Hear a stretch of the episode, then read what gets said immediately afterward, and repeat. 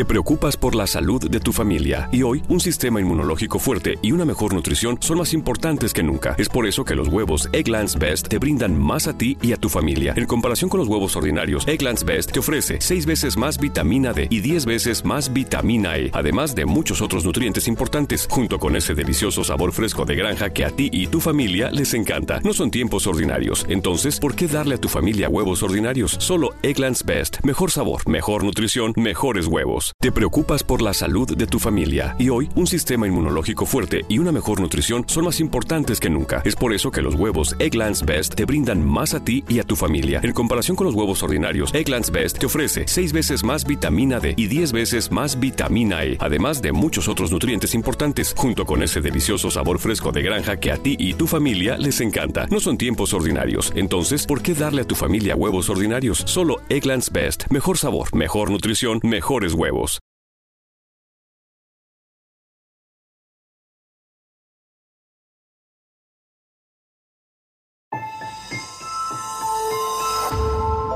Durante años, se pensó que el Yeti vivía en los Himalayas.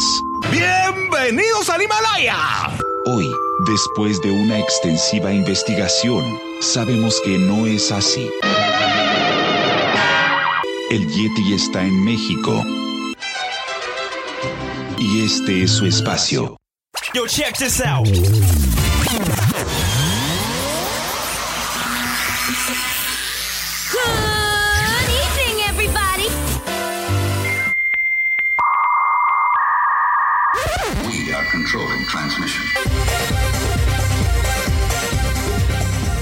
Estás escuchando la nueva temporada de La era del Yeti.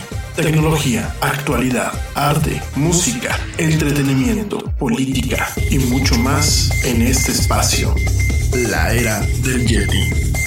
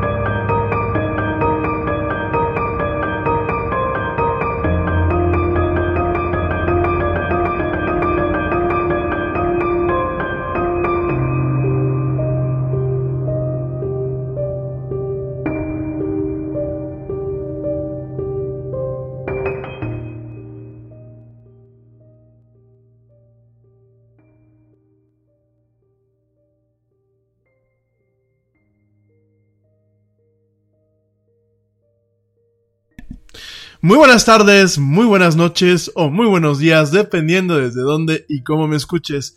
Como siempre, te doy la más cálida, la más cordial y la más sincera de las bienvenidas a esto que es la era del Yeti. Yo soy Rami Loaiza y voy a estar contigo a lo largo de una hora y cachito hablándote de mucha actualidad, mucha tecnología y muchas, muchas otras cosas más.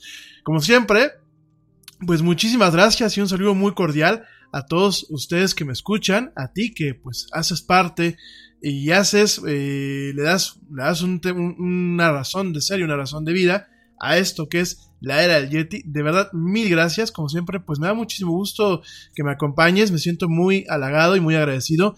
Que me acompañes hoy, lunes, lunes 10 de diciembre del 2018, en esta emisión en vivo.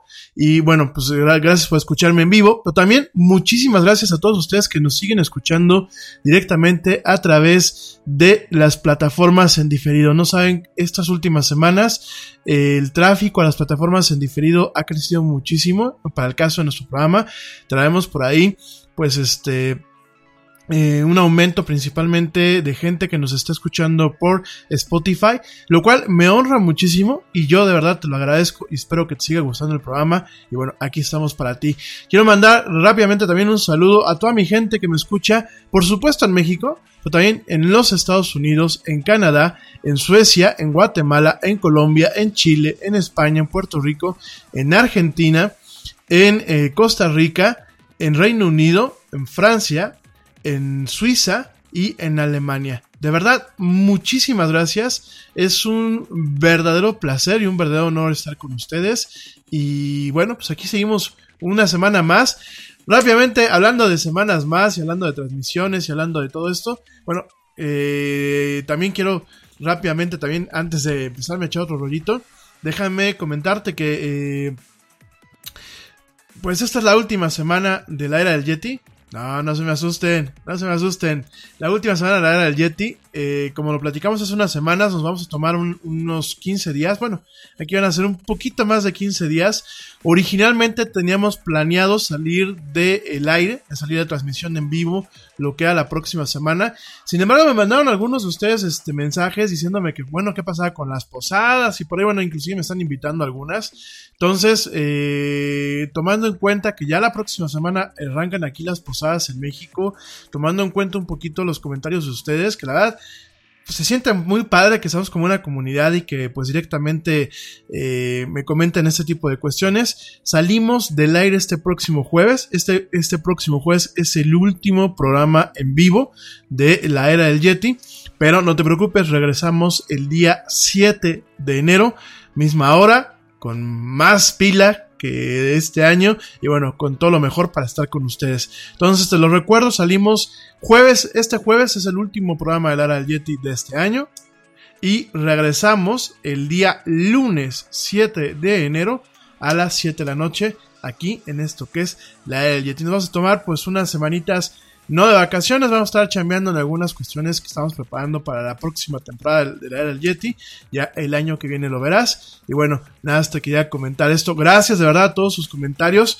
Eh, la verdad, pues me honran y qué bueno que me, que me avisan porque yo ni me acordaba ni cuándo empezaban las posadas, ni, tenía idea de muchas cosas. Entonces, nada más para comentarlos. Y eh, hoy, bueno, pues hoy acá vamos a platicar Primero, pues hoy me da mucho, me da mucho gusto que está mi buen amigo Ernesto Carbó, como cada lunes, aquí para platicar de deportes. Netito, ¿cómo estás? Hola, hola a toda tu audiencia. Saludos desde aquí, desde, desde cabina, desde donde nos encontramos. Y, y, bueno, a platicar. Y el último programa para mí, que bueno, como tú ya lo comentas del año, y agradecer haber aportado un poquito para todo tu público este del deporte, de lo que me apasiona y, y bueno, nos veremos el próximo año con, con mucha más, con mucha más energía y con muchas cosas positivas para, para toda tu, audiencia. Saludos a todos. Por supuesto, mi Netito, pues tú, tú de, hecho el próximo año abres el programa, amigo, así que este aquí ya este ¿cómo se llama? Ya te tenemos aquí ya ya como quedamos, pues todos los lunes va a estar aquí Ernesto platicando de muchos deportes y de muchas cosas más. Y oye, ¿qué nos vas a platicar, amigo? Antes de que yo este, abra el, programa ya de forma oficial, ¿de qué nos vas a platicar hoy? Platícanos. Neto, neto. ¿De qué nos vas a contar el día de hoy? Estoy. Por supuesto, eh, bueno, tenemos obviamente lo que sucedió en la final de la Copa Libertadores en el Santiago Bernabéu. Eh, también tenemos el- la liguilla de fútbol mexicano y hay finalistas. Eh, Cruz Azul ante América se verán las caras. Serán jueves y, y domingo la final. Eh, también tenemos que hay campeón de la MLS, eh, el Atlanta. Vamos a platicar un poco de la historia del Atlanta United, el poquito tiempo recorrido que tiene la MLS y es campeón. Y la controversia que hay, lo que va a entrar el VAR en, la Champions League para el próximo año. En febrero comienza a estar el nuevo, el VAR, que es controversia para muchas personas, pero bueno, eh, platicaremos también de eso y de lo que sucedió en la Copa Libertadores y de otras cosas más, ahí poquito, pero bueno, son los temas más importantes que, que he tomado para, para todo el público y que lo podamos charlar. Padrísimo, mi neto. Y bueno, hoy de qué te voy a platicar yo a ti. Hoy vamos a estar platicando de lo que es el doxing. El doxing, ya lo dijimos la semana pasada, bueno, pues es un tema en donde eh, se investiga la información de un usuario y directamente se utiliza en su contra. Bueno, principalmente en su contra, aunque realmente eh, doxing es un poquito más complejo. Vamos a estar platicando pues, principalmente este tema el día de hoy, el tema del doxing. Eh, y bueno, ese va a ser el grueso. También vamos a estar platicando, pues, este tema de eh, el anfitrión de los Óscares, que bueno, pues directamente renuncia, el que iba a ser el anfitrión de los Óscares para este año, Kevin Hart. Esto es una nota que pues por aquí nos mandó el buen Ernesto. Es un tema en donde principalmente no lo voy a platicar tanto por el tema de lo que alojó este señor, este comediante eh, de color allá en Estados Unidos, pudo haber eh, hecho, o las bromas que pudieron haberle llevado a que perdiera el tema de eh, ser anfitrión de su, eh, de estos, estos, este evento allá en Estados Unidos, los Óscares, sino eh, te lo voy a platicar, pues como, como siempre, con un tema de reflexión de cómo lo que tú muchas veces escribes en las redes sociales puede regresar a morarte un, cualquier día, ¿no? Entonces vamos a estar platicando ese tema. Eh, también, bueno, vamos a estar platicando de lo que es, eh, pues, esta nota que la semana pasada no la platicamos, pero bueno, es una nota en donde el navegador de Microsoft, eh, lo que es el navegador Edge, lo que es, digámoslo así, el Internet Explorer, pero con otro nombre, bueno, pues actualmente eh, se, está trabajando en utilizar un motor, un motor que es el motor de Chromium, del navegador Chrome. Eh, por ahí me tocó ver algunas notas en donde decían que, bueno, pues este, Microsoft tiraba la basura su navegador y iba a empezar a utilizar Chrome como tal. Eh, no son ciertas las notas, o sea, no es como se ha manejado, creo que la verdad ahí está sesgada. Lo que se está haciendo, bueno, pues es directamente Microsoft va a tirar lo que es su motor, el motor que de HTML que utilizaba para lo que era su navegador, bueno, lo que sigue utilizando todavía el día de hoy, y va a directamente a tirar esta parte, va a tirar este componente, te voy a platicar un poquito cómo funcionan los navegadores para que entiendas, y directamente va a empezar a utilizar el motor de, eh, que alimenta Chrome, que se llama Chromium, el cual, bueno, pues directamente también lleva, ya lleva tiempo Microsoft haciendo aportaciones, porque Chromium como tal es un proyecto de código abierto. Entonces, eh, Microsoft lleva prácticamente dos años haciendo aportaciones a la base de código abierto del de proyecto Chromium. Y bueno, vamos a estar platicando este tema, es un tema muy interesante y es un tema últimamente que nos pone en una nueva luz lo que es Microsoft. ¿no? Yo creo que esta empresa en estos últimos eh, cinco años me parece que ha evolucionado, ha roto con muchas cuestiones que traían de alguna forma cargando anteriormente. Y bueno, vamos a estar platicando de este tema que también me parece muy interesante.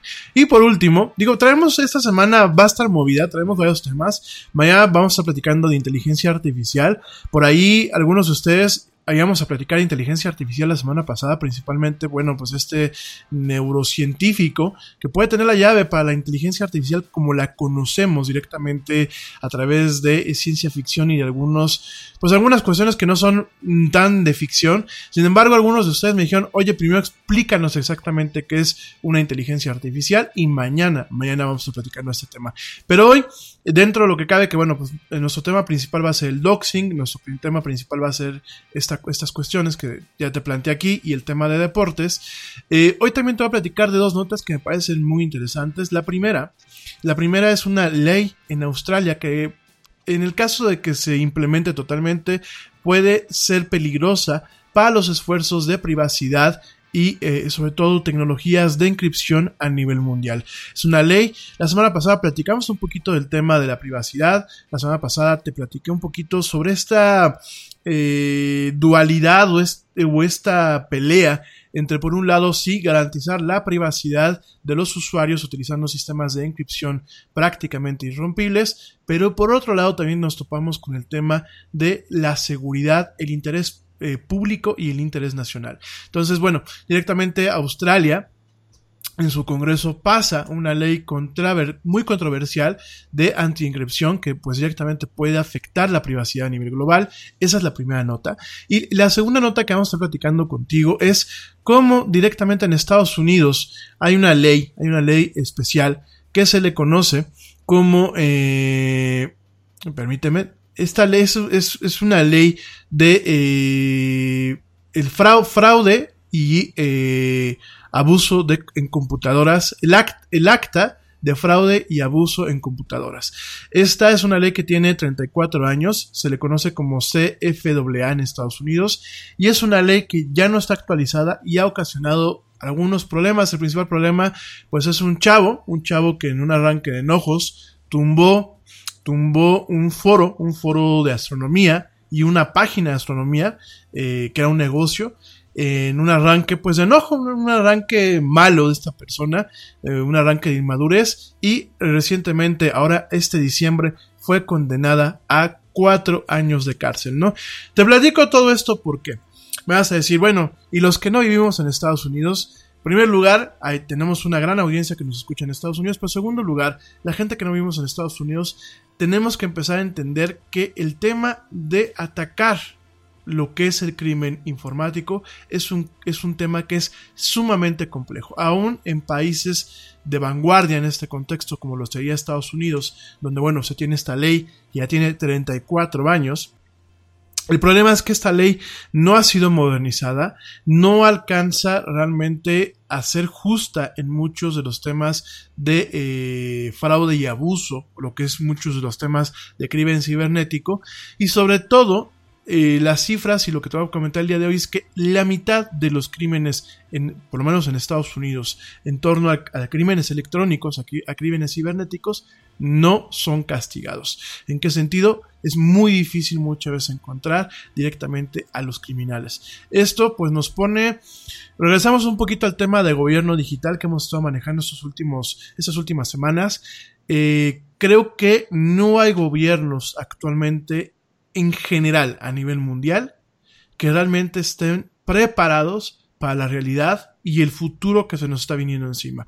El tema de los crímenes cibernéticos no es un chiste, no es eh, algo, algo pasajero, es algo que ya llegó para quedarse, es algo que está afectando a muchas personas diariamente y no existen ni las herramientas, ni el marco jurídico adecuado, ni realmente un ciertos protocolos ni infraestructura que realmente permitan perseguir de forma adecuada y castigar este tipo de crímenes. Entonces vamos a estar platicando pues principalmente de estos temas el día de hoy, nada más para que no te lo pierdas. Y bueno, em, dicho todo esto, eh, dicho todo, todo, todo este rollote que nos acabamos de entrar, este, de aventar ahí al principio, quiero arrancar rápidamente con una notita muy chiquita. Eh, recientemente lo que es eh, Sony lanzó, lanzó lo que es, lo que es la PlayStation Classic, que bueno, pues esta consolita pequeña de colección que lo que busca, bueno, pues es de alguna forma competir contra Nintendo, contra sus consolitas clásicas. Es una consola que, bueno, incluye 20 juegos, los 20 juegos que yo creo que Sony considera que son los más emblemáticos de esta pequeña consola, de la PlayStation original. Eh, no hice ningún comentario de esta consola aquí en el programa más que cuando se anunció que se iba a lanzar. ¿Por qué? Porque, bueno, aquí en México ha sido difícil conseguir una unidad están prácticamente todas agotadas. Y la verdad, cuando empecé a ver los reviews en línea sobre lo que es la PlayStation Classic, me sentí un poquito decepcionado porque realmente eh, Sony no puso mucho de sí para eh, realmente hacer una consola que evocara la nostalgia que no solamente fuera un papel o un adorno más que fue eh, de la nostalgia, sino que realmente fue una consola pequeñita, emblemática de lo que fueron los tiempos con la PlayStation, ¿no? En ese sentido, eh, no lo comenté, de hecho muchos de ustedes pues me decían, oye, ¿dónde puedo conseguir una PlayStation Classic aquí en México? Hasta la fecha no sé dónde se pueden conseguir exactamente porque todos los retailers la tienen agotada aquí en México. En Estados Unidos me parece que la situación es muy similar, pero bueno, te quiero comentar que al igual, al igual que lo que pasó con la Nintendo, con la Super, con la Super Nintendo Classic y la Nintendo Classic, pues directamente esta PlayStation Classic ya pudo ser hackeada ya de por sí, bueno, ya se pudo eh, accesar lo que es su emulador. ¿Qué es un emulador? Un emulador es un software que lo que se encarga es de traducir lo que es un, un, software que corre en una plataforma. Este emulador se vuelve como un pequeño puente y se encarga de, de traducir lo que este software pedía en esa plataforma a una plataforma diferente, ¿no? Esos son los pequeños programas que permiten correr software en plataformas que no son las plataformas originales. En este caso, bueno, pues lo hemos visto, bueno, no es algo nuevo. De hecho, el tema de la emulación, sobre todo en el tema de los videojuegos, tiene ya mucho, mucho tiempo. Yo me recuerdo que prácticamente empecé con estos rollitos por ahí del año 2000 eh, bajándome juegos de la Super Nintendo directamente para la computadora utilizando emuladores de Super Nintendo. Posteriormente también no tenía, yo nunca tuve una PlayStation, fíjate lo que son las cosas curiosas. Yo nunca me compré una PlayStation. Sí tengo la PlayStation 2 y sí tengo la PlayStation 3, pero nunca me compré una PlayStation. Pero para poder jugar juegos de PlayStation en su momento, bueno, pues tenía un pequeño emulador, una serie de emuladores para poder eh, correrlos directamente en una PC, ¿no? Y me había comprado un control, un control de PlayStation con un adaptador para poder jugarlo, ¿no? Entonces los emuladores tienen mucho tiempo existiendo. Los planteamientos que hacen, por ejemplo, en este caso Nintendo y Sony, pues son esas pequeñas consolas que utilizan prácticamente un una pequeña computadora, eh, algunas de ellas basadas en arquitecturas como la Raspberry Pi y tienen directamente un software que se encarga de ejecutar lo que son estos, este, este, estos videojuegos antiguos directamente en estas plataformas, ¿no? Eh, esto que se le conocen como emuladores. También para el caso de la Xbox, la Xbox One. La Xbox One actualmente tiene una plataforma muy eh, desarrollada en donde se emulan juegos viejos de la Xbox 360 y juegos viejos inclusive de la Xbox original, ¿no?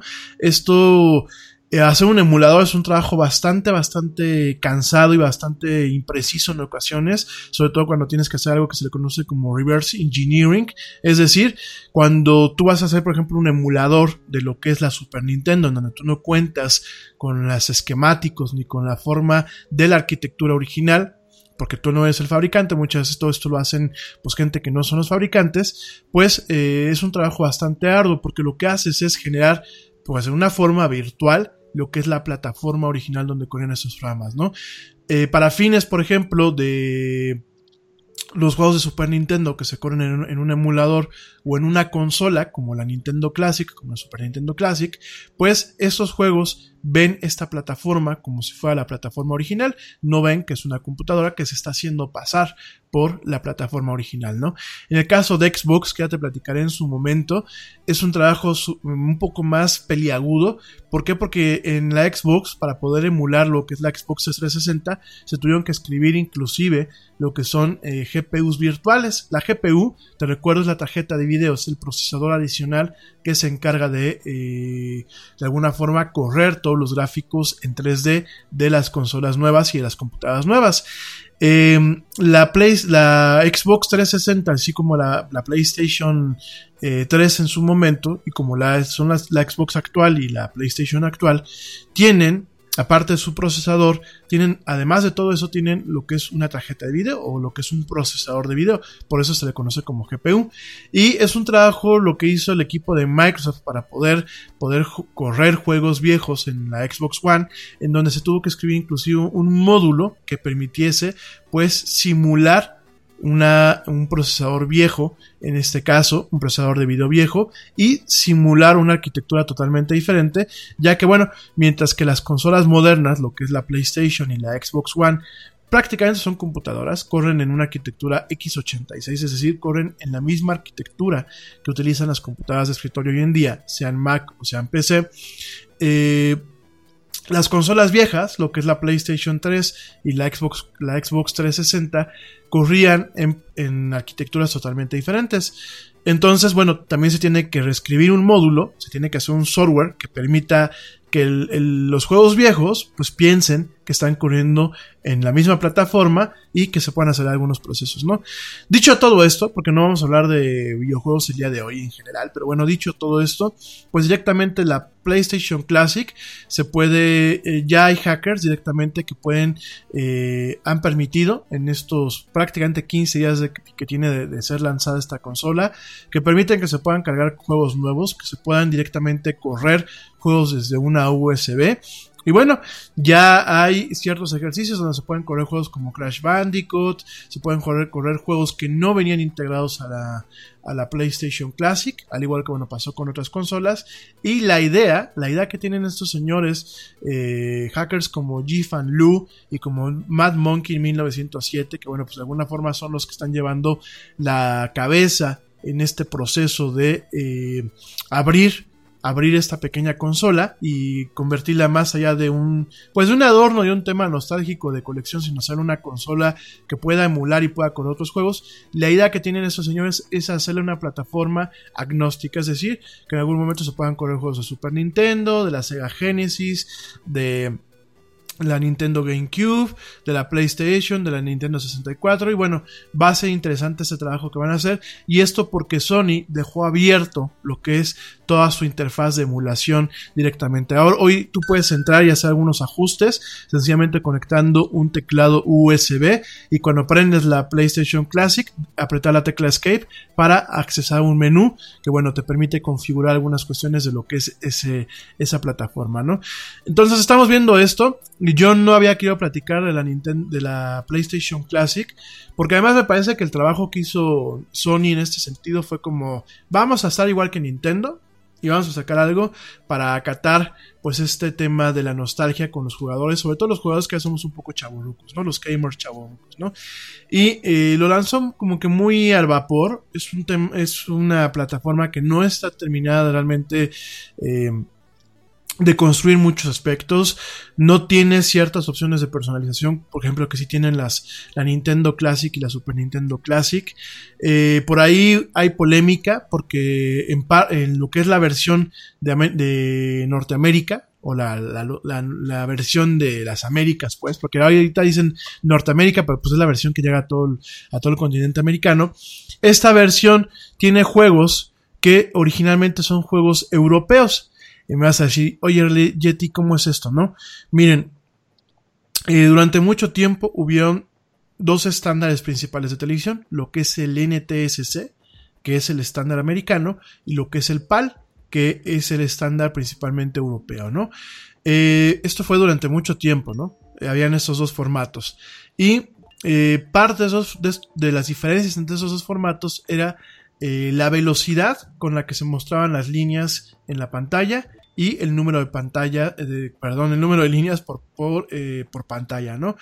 Eh, eran, eran tecnologías muy diferentes, tecnologías de transmisión muy diferentes, y para tú poder usar un contenido en PAL, te requerías que el contenido fuera en PAL y la televisión fuera en PAL y los reproductores fueran en PAL. Entonces, siempre habían dos versiones. La versión PAL, PAL SECAM, así se le conocía completo al, estándar, era la versión europea, pero curiosamente era una versión que también se utilizaba en Brasil, yo creo que por la herencia portugués. De hecho, pues era la única, era el único país de América que utilizaba lo que era PAL SECAM. Y eh, todos, los, todos los demás países de América utilizaban lo que era el NTSC, ¿no? Europa utilizaba PAL-SECAM y Japón y algunos países orientales utilizaban lo que era NTSC, ¿no? Entonces, tú tenías que comprar, pues obviamente una consola, un Super Nintendo, una Nintendo Gen una Nintendo Genesis, yo estoy diciendo tonterías, una Sega Genesis, una PlayStation, tú tenías que comprar versiones netamente para cada región. Ojo, no es lo mismo que la región de los DVDs ni, lo- ni los Blu-rays, ¿no? Entonces, ¿qué pasa? PAL es un estándar que es más lento. PAL tiene un refresh, lo así se le conoce, una velocidad de refresh de eh, 24 cuadros por segundo. Y era muy curioso porque realmente PAL en ese sentido intentó, intentó de alguna forma tomar lo que es eh, el estándar de eh, proyección de la cine- cinematografía en general, que son 24 punto y algo cuadros por segundo. Para temas aquí el Aral Yeti vamos a dejarlo en 24 cuadros por segundo.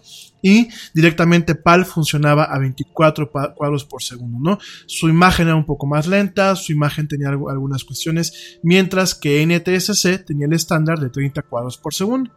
Entonces, ¿qué pasa? En el tema de los videojuegos, bueno, en el tema de las películas, en el tema inclusive de programas de televisión y eso, quizás fuera algo trivial. A pesar de que cuando se hacía la conversión de PAL a NTSC, notábamos algunos, algunos defectos, por ejemplo, como smearing. ¿Qué es el smearing?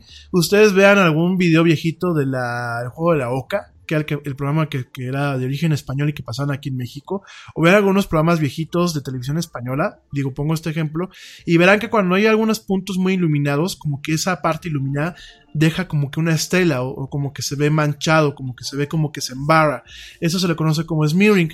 Eso proviene muchas veces de una mala conversión de lo que es PAL-SECAM a lo que es directamente NTSC, ¿no? Pero quizás a lo mejor mucha gente no lo ve. ¿Qué pasa en el tema de los videojuegos? Es un poco más quisquilloso. Porque al momento que tú tienes una velocidad de 24 eh, cuadros por segundo, tienes un poquito más de lo que se le conoce como input lag, que es directamente pues esta, esta eh, demora entre lo que, entre que tú mueves un comando en tu control y lo ves en la pantalla. En ocasiones es poco, poco notable, pero hay juegos que sí lo requieren y sobre todo hay ciertos juegos que no se ven tan padres, ¿no? La cosa es que Sony, a Sony como que le valió un cacahuate y dijo voy a poner en la versión americana, voy a poner los juegos que eran originalmente de PAL, de este, de este estándar de PAL SECAM, y directamente son juegos que se ven mal, que se juegan mal y que además, bueno, pues eh, de alguna forma el trabajo Nada es más importante que la salud de tu familia y hoy todos buscamos un sistema inmunológico fuerte y una mejor nutrición. Es por eso que los huevos Egglands Best te brindan más a ti y a tu familia. En comparación con los huevos ordinarios, Egglands Best te ofrece 6 veces más vitamina D y 10 veces más vitamina E, además de muchos otros nutrientes importantes, junto con ese sabor delicioso y fresco de la granja que a ti y a tu familia les encanta. Todos queremos lo mejor para nuestras familias. Entonces, ¿por qué no los mejores huevos? Solo Egglands Best. Mejor sabor, mejor nutrición, huevos. Te preocupas por la salud de tu familia y hoy un sistema inmunológico fuerte y una mejor nutrición son más importantes que nunca. Es por eso que los huevos Egglands Best te brindan más a ti y a tu familia. En comparación con los huevos ordinarios, Egglands Best te ofrece 6 veces más vitamina D y 10 veces más vitamina E, además de muchos otros nutrientes importantes, junto con ese delicioso sabor fresco de granja que a ti y tu familia les encanta. No son tiempos ordinarios, entonces, ¿por qué darle a tu familia huevos ordinarios? Solo Egglands Best. Mejor sabor, mejor nutrición, mejores huevos. que hizo Sony con la PlayStation Classic, pues no amerita ni el precio, no amerita ni el hype, ni todo este escándalo que se hizo en torno a esta pequeña plataforma, y da la idea que fue así como, yo también quiero, yo también quiero capitalizar en este mercado de la nostalgia, pero lanzo algo que realmente es inferior, no solamente con la selección de juegos, que la mayoría, eh, hay muchos juegos muy buenos que de alguna forma marcan lo que fue la consola, como Metal Gear Solid, como Final Fantasy VII, pero hay otros tantos juegos que no son buenos y que, y que además dejan a un lado, por ejemplo, juegos como Crash Bandicoot, dejan a un juego, eh, eh, lado juegos como por ejemplo eh, Parasite Eve, o sea, diferentes juegos que realmente nos incluyeron. Entonces, pues nos topamos con esto. Quería platicarte un poquito de esto. Si tú ya compraste una consolita de estas, pues que sepas que le, puedes, le vas a poder en un futuro agregarle más juegos, al igual que ya se puede hacer con la Super Nintendo Classic y con la Nintendo Classic. Eso por un lado. Por el otro lado, me topo con el día de hoy con algunas notas que decían que eh, China prohíbe la venta de los iPhones. Y bueno, yo no, bueno, yo sí sé. Lo hacen para tener como un clickbait, lo que es una, un anzuelo para generar clics y que la gente entre a verlos, pero no amigos, no hay una prohibición de la venta de teléfonos eh, iPhone en China, hay una prohibición para importar teléfonos viejos en China, teléfonos iPhone viejos en China, hay una prohibición que directamente eh, evita la, importación de muchos de los teléfonos viejos allá en China y de algunos teléfonos recientes como el iPhone 6S, 6S Plus, 77 Plus, 88 Plus y el 10 Ojo, de alguna forma eh, es solamente una prohibición a importar estos teléfonos, pero aún siguen habiendo teléfonos a la, a la venta ya en China de esta plataforma. Y sobre todo, bueno, pues es un poco tonto es un poco tonto porque eh, muchos de estos teléfonos se hacen en China, se construyen directamente en China y en algunos casos evitan pues este tema en donde las cadenas de distribución le mandan sus cosas a, Apple a Estados Unidos y de ahí los redistribuyen, ¿no? Hay, mucho, hay, un, hay ciertas previsiones en China en donde directamente esos teléfonos se venden prácticamente salidos de la fábrica, ¿no? ¿Y esto a qué se debe? No se debe a este ámbito o este ambiente de guerra comercial que se trae en los Estados Unidos y los chinos actualmente. No se debe ni siquiera al caso de esta ejecutiva de Huawei que fue eh, detenida allá en Canadá por órdenes de los, Estados Unidos, se debe principalmente a que Qualcomm, esta empresa que hace los procesadores y los modems para los teléfonos, sobre todo Android y también para algunas computadoras, Qualcomm tiene una demanda, tiene una demanda eh, eh, contra Apple actualmente por el tema de unas patentes y en el caso de China logró ante un juzgado eh, chino, obviamente, logró que se prohíba, se prohíba directamente la importación, y ahorita está de forma eh, temporal, de estos teléfonos allá en lo que es este país eh, oriental, ¿no? En este caso, bueno, Qualcomm eh, está abusando de lo que es su portafolio de patentes, está abusando de pues esta presencia que tiene. Lo que Qualcomm está haciendo es diciéndole a, que Apple eh, se robó código, código eh, de programación de sus modems, porque hay que recordar que muchos de los iPhones tienen un procesador, un modem Qualcomm. Dice Qualcomm que directamente se robó parte del código fuente y lo compartió con Intel porque Intel está haciendo los modems de los últimos iPhones. Aquí no son procesadores, amigos.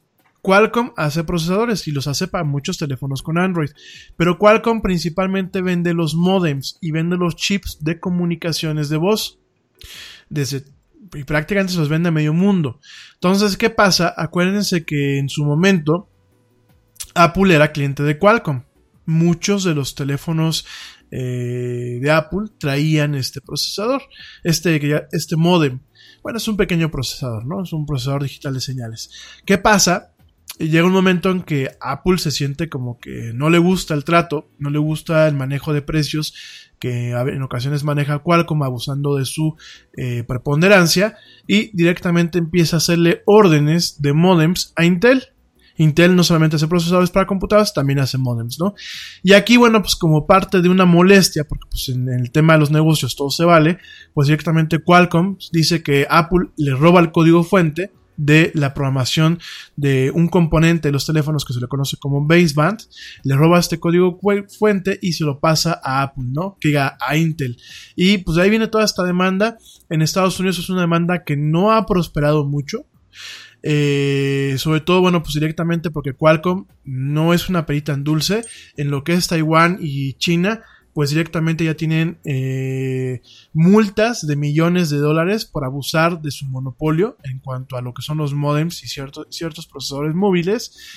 En Estados Unidos no ha prosperado, pero sí, sí ha prosperado directamente en lo que es eh, China. Y bueno, actualmente pues esta corte eh, entendió o de alguna forma está diciendo que Apple sí está violando algunos, algunas patentes de software que se tienen por Qualcomm y directamente está prohibiendo la importación de ciertos teléfonos a lo que es ese territorio chino, ¿no?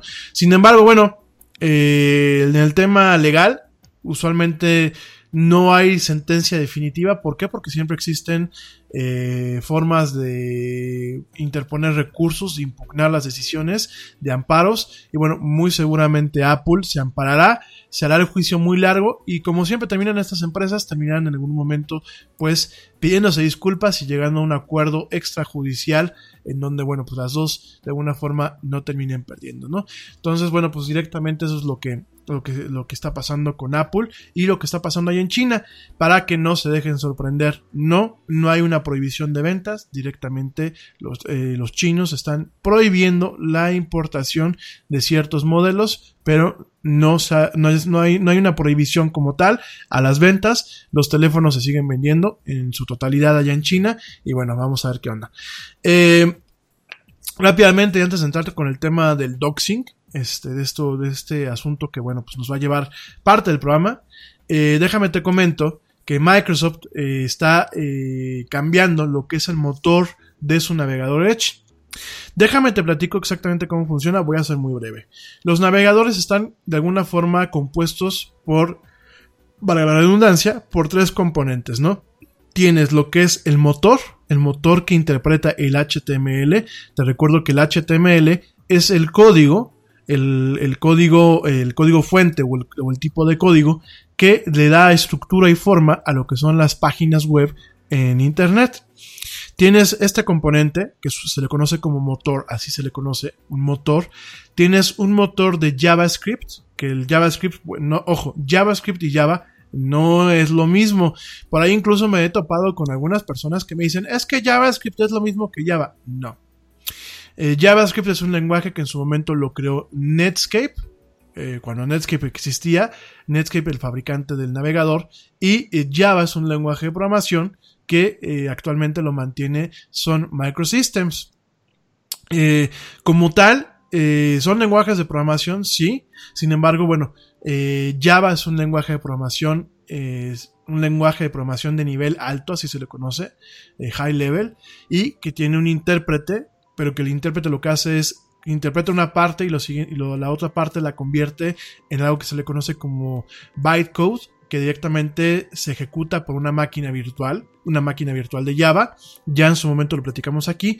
Y en el caso, en el caso de JavaScript, es un, principalmente es un lenguaje que no es un lenguaje, es un lenguaje de alto nivel, pero principalmente es un lenguaje de scripting, es decir, es un lenguaje de guion. Es un, es un tipo donde se le dan instrucciones, a pesar que, bueno, ah, bueno, originalmente era un lenguaje de guiones, era un lenguaje eh, ejecutivo de acciones, no era un lenguaje de programación como tal para hacer programas, sino usualmente lo que tú hacías era en JavaScript, pues era dictar acciones para que el navegador las hiciera.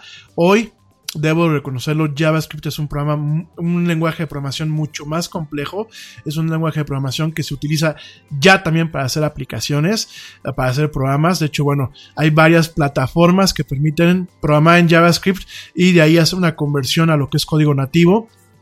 También existe esta plataforma que se llama Node.js, que bueno, pues de alguna forma también te permite hacer aplicaciones de alto nivel utilizando JavaScript. Pero bueno, últimamente en los términos que nos compete, un navegador tiene tres componentes. No voy a entrar en detalles hoy con el JavaScript porque si no nos vamos a llevar todo el programa. Pero un navegador tiene tres componentes. Lo que es el motor de rendereo o de interpretación del HTML, lo que es el motor de JavaScript y directamente lo que es el cromo, así se le conoce. Eh, digámoslo así, el núcleo, el núcleo del navegador es eh, el motor de JavaScript, el motor de interpretación del HTML y la interfaz de usuario es la parte que se le conoce como Chrome. De hecho, Chrome, el nombre Chrome que Google escogió para su navegador, es un nombre poco original. Eh, habrá que ver, porque yo no me recuerdo ahorita la historia de cómo llegó Chrome para poder bautizar, eh, cómo llegó Google a bautizar Chrome a su, a su navegador, pero de alguna forma yo creo que tiene que ir con un poquito con ese tema, ¿no? Con el tema de que era mínimo en lo que es el cromo del navegador, ¿no? Eh, o, eh, Application Chrome, así se le conoce, el cromo de la aplicación, que es toda la interfaz de usuario, ¿no? ¿Qué pasa? Durante muchos años, eh, los navegadores, pues cada quien tenía su propia arquitectura, ¿no? Eh, por ejemplo, en el caso de Safari, eh, de, de Apple, Safari utilizaba, bueno, sigue utilizando una, un motor que se le llama WebKit, que bueno, pues es una, es una versión de Apple de un, eh, del motor NetKit de... se me fue el nombre de esta distribución de Linux. Ahorita te digo cómo se llama. De plano hoy sí ando frío. Pero bueno, es una distribución de Linux. De KDE. KDE. KDE se llama. Bueno, no es una distribución como tal. Es un entorno gráfico. KDE, ¿no? Y dentro de KDE eh, hay un motor. Hay un motor y hay un, hay un navegador para poder, para la redundancia, navegar por internet. Esto, todo esto es de código abierto. ¿Qué es lo que hace Apple? toma, toma este NetKit directamente de, esta distribución, la agrega a su distribución de, de macOS, de Darwin, y directamente la modifica. La versión que utiliza Apple se llama WebKit. Ellos tienen su propio navegador, su propio motor y su propio navegador, ¿no? En este contexto, Safari utiliza WebKit, ¿no? Tanto para macOS eh, y, y también como para iOS. iOS, fíjense las cosas. iOS, tú puedes tener Chrome, tú puedes tener eh, Edge en, directamente en tu teléfono, en tu teléfono iPhone, pero el motor, el motor no es ni el, ni el motor de Chrome, ni el motor de Chrome, Chromium, ni el motor de Internet Explorer o de Edge. Directamente es WebKit y lo que hacen eh, tanto Microsoft como Google es el cromo y lo que es algunas funcionalidades del navegador las incorporan alrededor de lo que es el motor directamente de Apple, de WebKit. ¿Por qué? Porque bueno, Apple tiene una, una política en donde prohíbe utilizar un motor que no sea el motor que ellos proveen en ese sentido. Entonces, nada más para que lo sepas, el, cuando tú jalas Chrome directamente en tu iPhone, lo que estás utilizando al final del día es el motor que utiliza Safari no es Chromium, no es el motor de, Chrome, es directamente un, digámoslo así, una instancia del motor WebKit que utiliza Apple y obviamente con el cascarón o con, con el chasis o la, o la carita de lo que es directamente Google, ¿no? Vamos a ponerlo en esa analogía, creo que es más fácil. Hay coches que utilizan motores de otros coches, pero el chasis es diferente. Lo mismo es aquí, ¿no?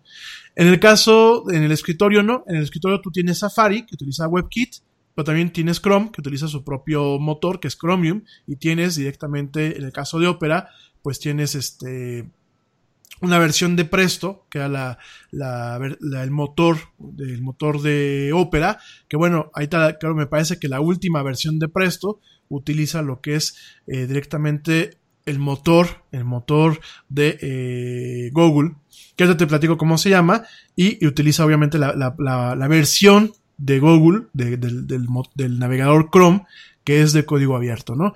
Entonces, eh, de alguna forma, así funcionan los navegadores. Tienes tres componentes principales, que es el motor de HTML, que es el motor que lee el código HTML y dice, bueno, aquí va una imagen, aquí va un texto, aquí va un video, aquí va esto.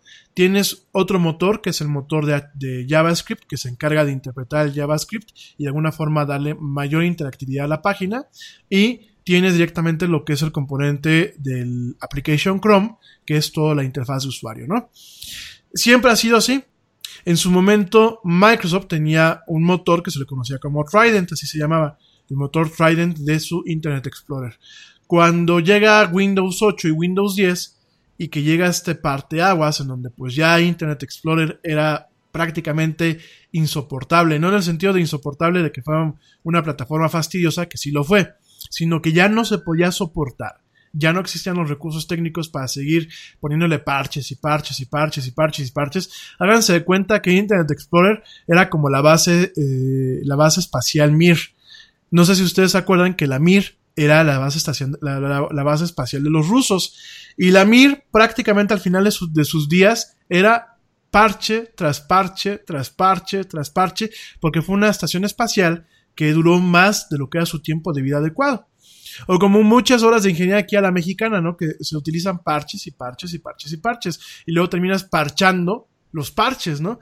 Entonces, al final del día, eso fue lo que le pasa a Microsoft. Eh, cuando entra este señor Satya Nadella, directamente se inicia el esfuerzo, el esfuerzo de eh, construir un, un, nuevo motor. Este motor se le conoce como Edge HTML, que de alguna forma es lo que lleva el nombre del motor Edge. Sin embargo, hay un rezago. Si ustedes se fijan, eh, el navegador Edge en, Windows tiene un rezago muchas veces de compatibilidad con lo que es Chrome. Ahorita realmente quien lleva el liderazgo que en su momento tenía Internet Explorer hace ya prácticamente dos décadas eh, es Chrome directamente. Eso le da un poder de, de definir cómo se interpreta cada elemento del HTML. Porque ojo, a pesar de que existe una especificación, cada motor interpreta a su manera cada eh, complemento o cada componente del HTML. Nada es más importante que la salud de tu familia y hoy todos buscamos un sistema inmunológico fuerte y una mejor nutrición. Es por eso que los huevos Egglands Best te brindan más a ti y a tu familia. En comparación con los huevos ordinarios, Egglands Best te ofrece 6 veces más vitamina D y 10 veces más vitamina E, además de muchos otros nutrientes importantes, junto con ese sabor delicioso y fresco de la granja que a ti y a tu familia les encanta. Todos queremos lo mejor para nuestras familias. Entonces, ¿por qué no los mejores huevos? Solo Egglands Best. Mejor sabor, mejor nutrición, mejores huevos. Te preocupas por la salud de tu familia y hoy un sistema inmunológico fuerte y una mejor nutrición son más importantes que nunca. Es por eso que los huevos Egglands Best te brindan más a ti y a tu familia. En comparación con los huevos ordinarios, Egglands Best te ofrece 6 veces más vitamina D y 10 veces más vitamina E, además de muchos otros nutrientes importantes, junto con ese delicioso sabor fresco de granja que a ti y tu familia les encanta. No son tiempos ordinarios, entonces, ¿por qué darle a tu familia huevos ordinarios? Solo Egglands Best. Mejor sabor, mejor nutrición, mejores huevos. Existe algo que se le conoce como DOM. El DOM es el Document Object Model, que es el modelo eh, de objetos del documento, que de alguna forma es lo que es una especificación global que dice, bueno, esa etiqueta que se llama, por ejemplo, etiqueta video, va a manejar estos atributos y va a mostrarse cuando se ejecuta en un navegador de esta forma. Todo esto va también sujeto a lo que son las revisiones al HTML, que ahorita está actualmente en su versión 5. Bueno, 5 punto y cachito, cachito, cachito, cachito, cachito. Es HTML5 y además de todo esto hay ciertas eh, complementos o ciertas eh, conexiones con lo que es JavaScript para poder generar interactividad prácticamente en tiempo real en los navegadores. De hecho, bueno, de ahí viene una especificación que se llama Ajax y, ah, bueno, hay una serie de cuestiones ahí que son muy complejas y no voy a entrar hoy en esos detalles, ¿no?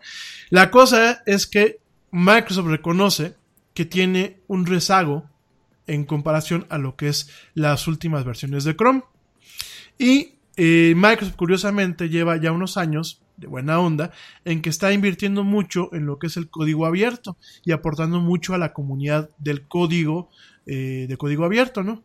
Entonces, hace unos meses se toma la decisión directamente en donde eh, lo que es Edge HTML, que es el motor que tiene actualmente Microsoft, lo van a desfasar y van a empezar a utilizar la versión del proyecto Chromium, que el motor se llama Blink, el motor de HTML se llama Blink y el motor de JavaScript se le llama B8. Son las versiones que creó Google, pero que tienen directamente ahorita en un espacio de código abierto. Entonces, ¿qué es lo que va a hacer? Bueno, ya oficialmente Microsoft se, ya lo era, pero de alguna forma eh, estas últimas semanas ratifica su posición como colaborador a lo que es el código fuente, al código principal de lo que es el proyecto Chromium, que de Chromium de alguna forma se desprende lo que es Chrome directamente y hay una aportación significativa a lo, que son eh, algunos de, las, de los troncos del tronco común del proyecto Chromium para lo que es el motor Blink y para lo que es el motor V8 de JavaScript y de HTML. ¿Por qué? Porque directamente a partir del próximo año, por ahí de abril o mayo, eh, Edge que el navegador Edge así se va a seguir llamando, pero Edge ya no va a utilizar más la, eh, el motor Edge HTML, sino va a empezar a utilizar el motor Blink directamente de Chrome. Es decir, vamos a ver a Chrome disfrazado de Edge, si lo quieres ver así, o Edge utilizando el motor de Chrome directamente, ¿no? Esto va a tener muchas repercusiones, ¿por qué? Porque directamente eh, vamos a poder eh, los que nos dedicamos al, al diseño de desarrollo y, desarrollo de páginas web, vamos ya no a quebrarnos la cabeza, vamos a poder sacar una sola versión de nuestro sitio sin tener que utilizar eh, muchos este, eh, workarounds para poder mostrar la página de alguna forma funcional para todos los navegadores. También se van a utilizar las extensiones de Chrome, las extensiones que ya están actualmente disponibles para Chrome como bloqueadores de anuncios, como antivirus, como bueno, diferentes cuestiones que funcionan ahorita para Chrome se van a poder utilizar directamente en el navegador Edge, ya lo acaban de avisar. Y bueno, directamente eh, se va a poder utilizar este navegador con este motor, no solamente en lo que es en las PCs, sino también este va a ser el nuevo motor para el navegador Edge de la Xbox One y de la plataforma HoloLens, ¿no?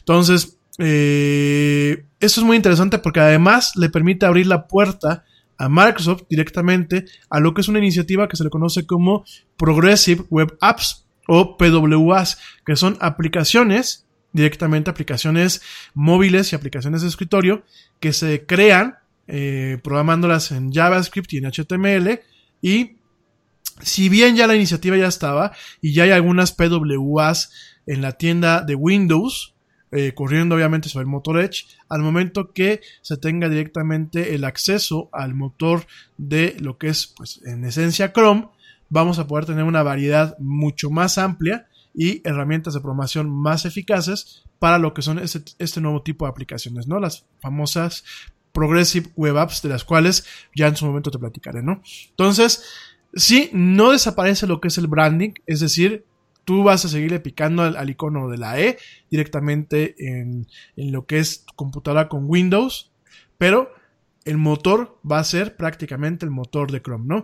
Y por último, anuncia Microsoft que eh, retoma, retoma esta práctica que dejó en los noventas, en donde eh, Microsoft lanzaba su navegador para muchas plataformas. De hecho, Internet Explorer una temporada estuvo disponible para Linux, para Unix y para Mac OS pues bueno, retoma esta iniciativa y vamos a poder encontrar a partir del año que viene la versión de, Edge de este navegador directamente disponible para Mac OS también, ¿no? Entonces, nada más para que lo contemples. Esto, pues son tiempos interesantes y bueno, en este caso, pues estamos viendo a Microsoft haciendo bastantes cambios.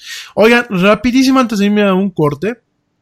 Y de que ya el buen Ernesto nos empieza a platicar sobre deportes. Les voy a platicar muy rápido del doxing.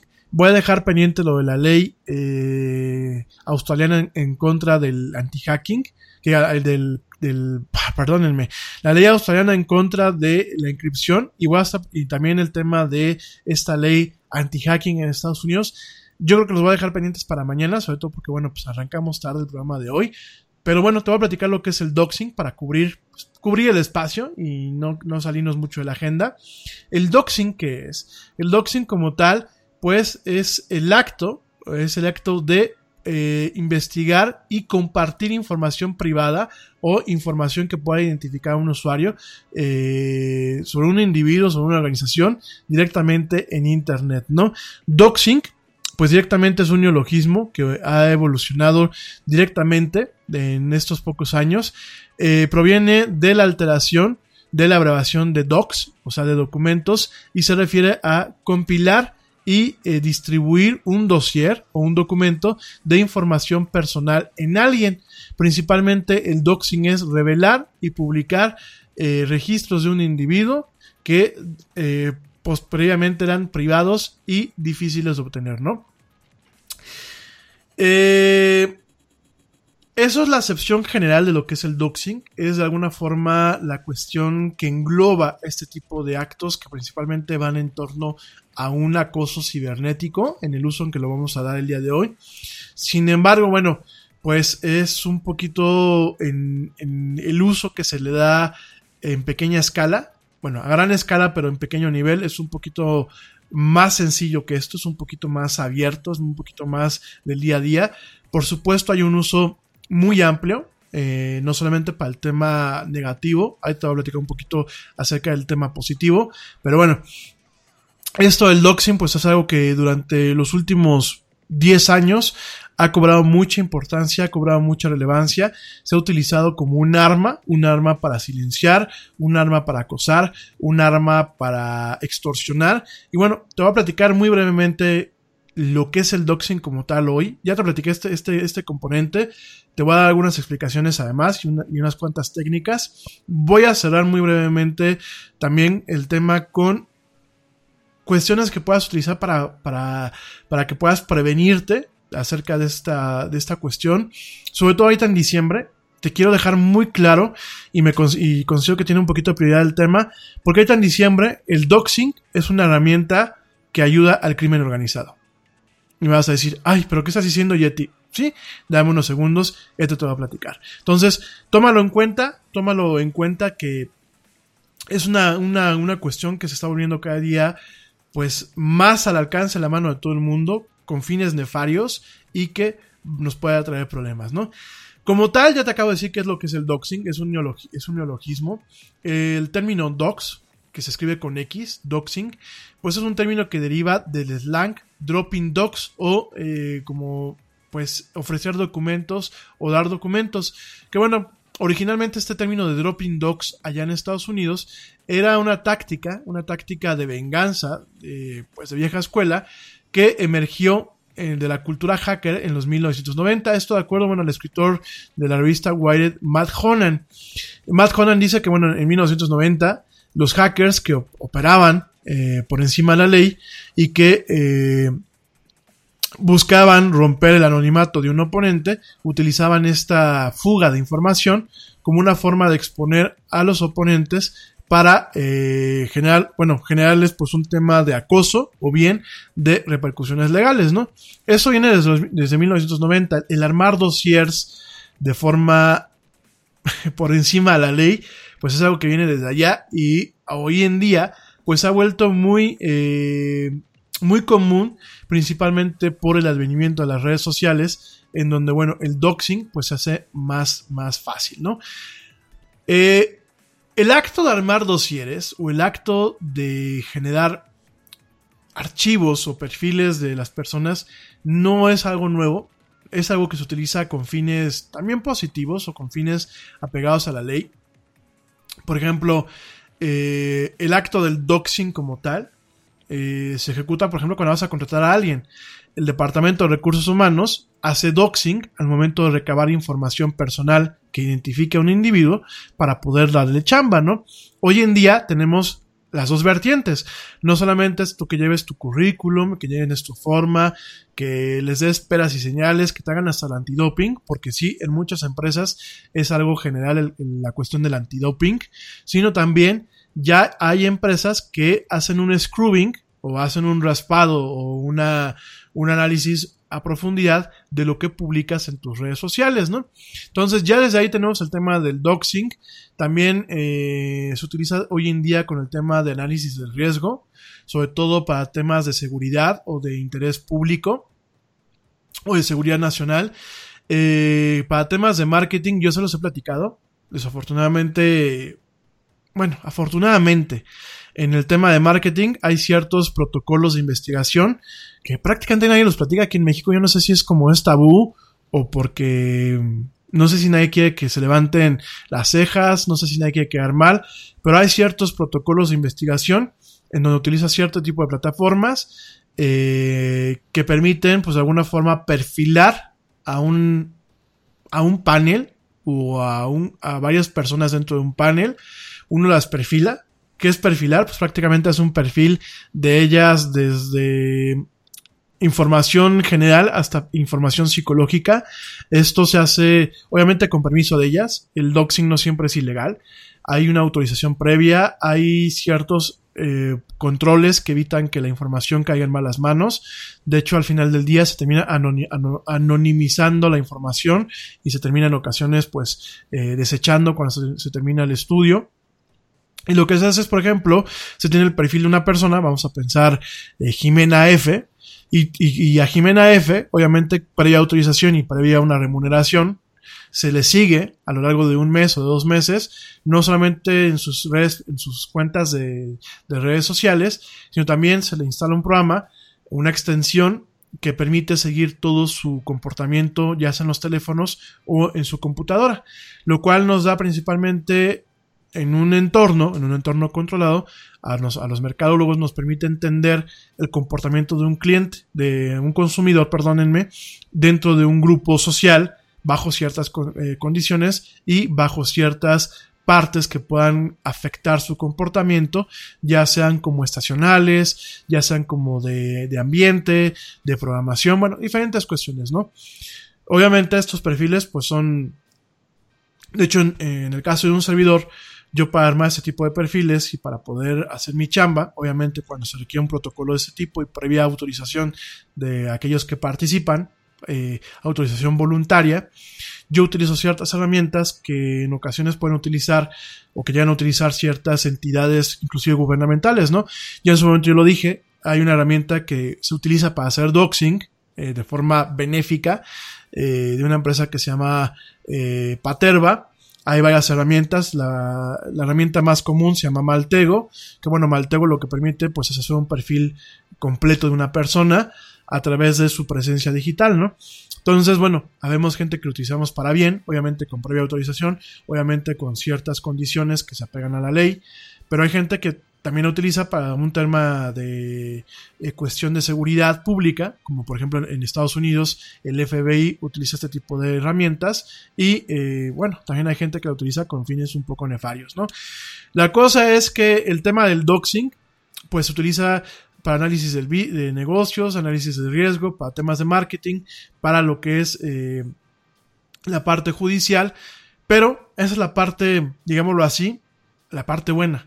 La parte negativa se utiliza para coerción, para infligir daño, para acoso, para eh, un tema de supresión de la libertad de expresión y eh, para un tipo de justicia que es la justicia de los vigilantes, ¿no?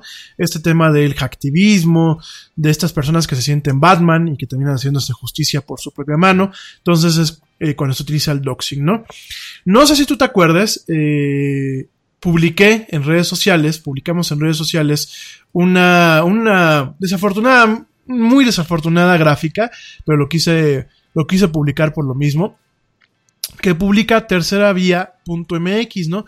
En donde dice, estás a favor del doxing, ¿no? Y directamente ellos explican que el doxing es la práctica de investigación y publicación de investigación de información de una persona, ¿no? Supone exponer datos que previamente eran privados o difíciles de obtener, ¿no? El caso que ellos ponen es un caso muy válido, pero también muy tonto, ¿no? En este caso que que ponen en esta pequeña gráfica que yo compartí con ustedes, es que el más reciente caso fue el de los cadetes del Colegio Militar y la Fuerza Aérea Mexicana, quienes estuvieron presentes en la toma de protesta de Andrés Manuel López Obrador. Luego de que su aparición en pantalla, en redes sociales comenzaron a circular sus perfiles de Facebook e Instagram, junto con su información personal e imágenes privadas, ¿no?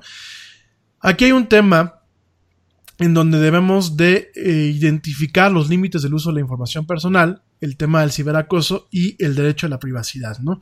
Aquí no es de que si estás a favor o en contra. De entrada, el doxing utilizado para este tipo de cuestiones es un tema que es negativo. deberíamos estar todos en contra, ¿no?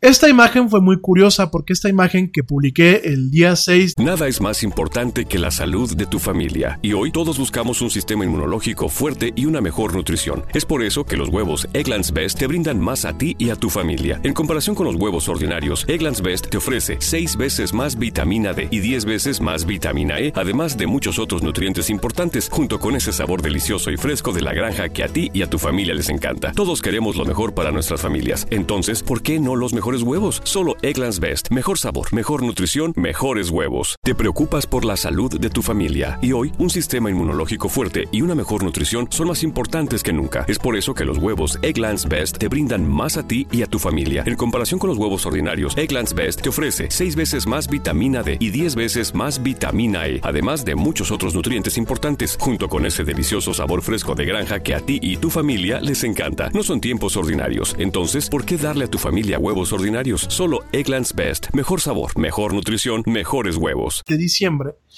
Eh, es una imagen que yo me encontré en un grupo que he platicado con ustedes, el, grupo de los chavos rucos. Es un grupo muy grande de gente, pues ya mayorcita, de gentes que estamos por encima de los 30, eh, directamente en, en, esta red social, ¿no? En, Facebook es un grupo muy grande, eh, llevada, bueno, administrada por los hermanos Sabof, ¿no? Entonces, esta, eh, me topo con esta nota en donde directamente la gente, en vez de atacar el acto, en vez de atacar el acto del doxing, directamente lo toman como que no pasa nada y dicen que la culpa la tenemos nosotros que hacemos pública nuestra información en las redes sociales, ¿no? Aquí nos encontramos con dos puntos, ¿no? Dos puntos y eh, una diatriba en este sentido, ¿no? Estamos viendo un tema en donde erosionamos nuestro derecho a la privacidad por un tema de si yo ya tengo una red social, automáticamente yo ya debo de ser sujeto a este tipo de actos. Lo cual me parece sumamente reprobable. Porque una red social a pesar de que uno pueda tener este tema público, y en el momento en que tú lo subes, dejas de tener un control al 100% de esa información, siempre puedes tener candados, siempre puedes tener ciertas salvaguardas y sobre todo siempre debes de mantener cierto eh, espacio en cuanto a lo que es el tema de la privacidad, ¿no? Eh, no solamente eso, hay un tema de doxing en donde principalmente lo encontramos hasta para un tema de extorsión, donde principalmente lo encontramos eh, para un tema de venganza y de ciberacoso.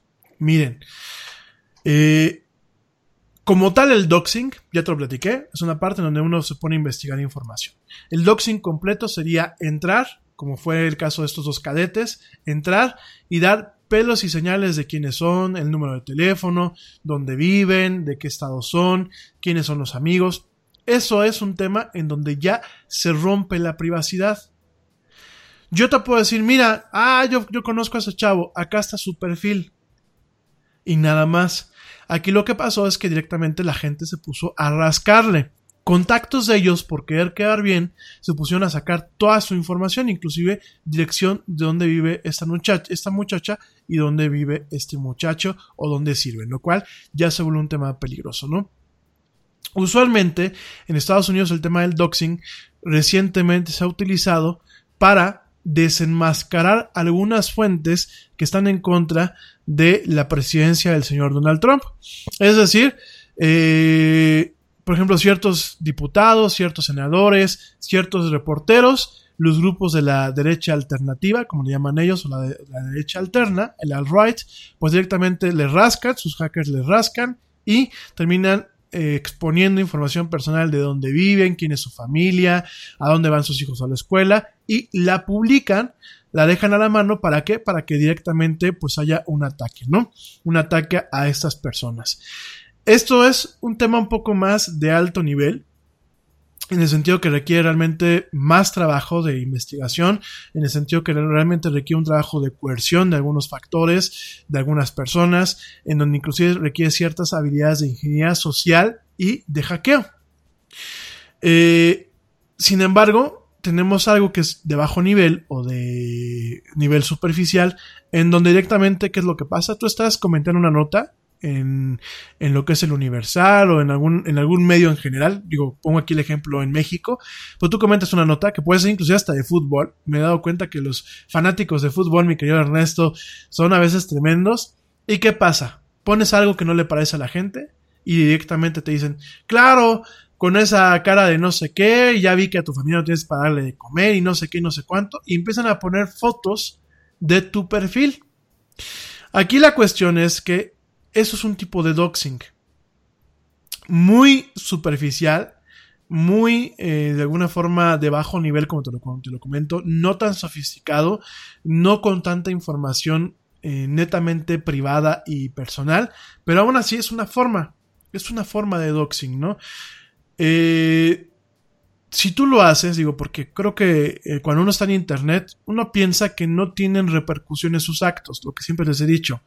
Yo siempre en buen plan comento, veamos cuando tenemos el uso de un dispositivo móvil o cuando tenemos una conexión a Internet, veamos lo que es como manejar un coche, como conducir un automóvil. Es algo que, pues sí, nos da una comodidad, nos da en muchos aspectos un tema de confort, de acceso a diferentes cuestiones, pero tiene responsabilidades. Tiene responsabilidades y tiene repercusiones un mal acto que tú tengas en Internet puede hacer que te afectes tú, que afectes a tu familia y que afectes a terceras personas. Y esto es muy importante. Cuando ustedes hacen el doxing directamente, cuando ustedes quieren hacer, por ejemplo, este tema de shaming, el tema del internet shaming, en donde yo agarro y veo que a lo mejor alguien que me comentó algo que me molesta, entro a su perfil y veo que lo tiene muy abierto y veo que a lo mejor es una persona pues de clase humilde o que no es bien agraciada o que tiene puntos de vista políticos que a lo mejor pueden ser incendiarios o que tiene a lo mejor algunos errores en, las cosas que publica. Toda esta información la publican ustedes en entornos públicos y la utilizan para avergonzarlo o para, o para acosarlo o para generar un problema. La cosa es que cuando ustedes hacen eso, están incitando a que haya otro tipo de repercusiones. Yo sé que muchos tienen el perfil abierto.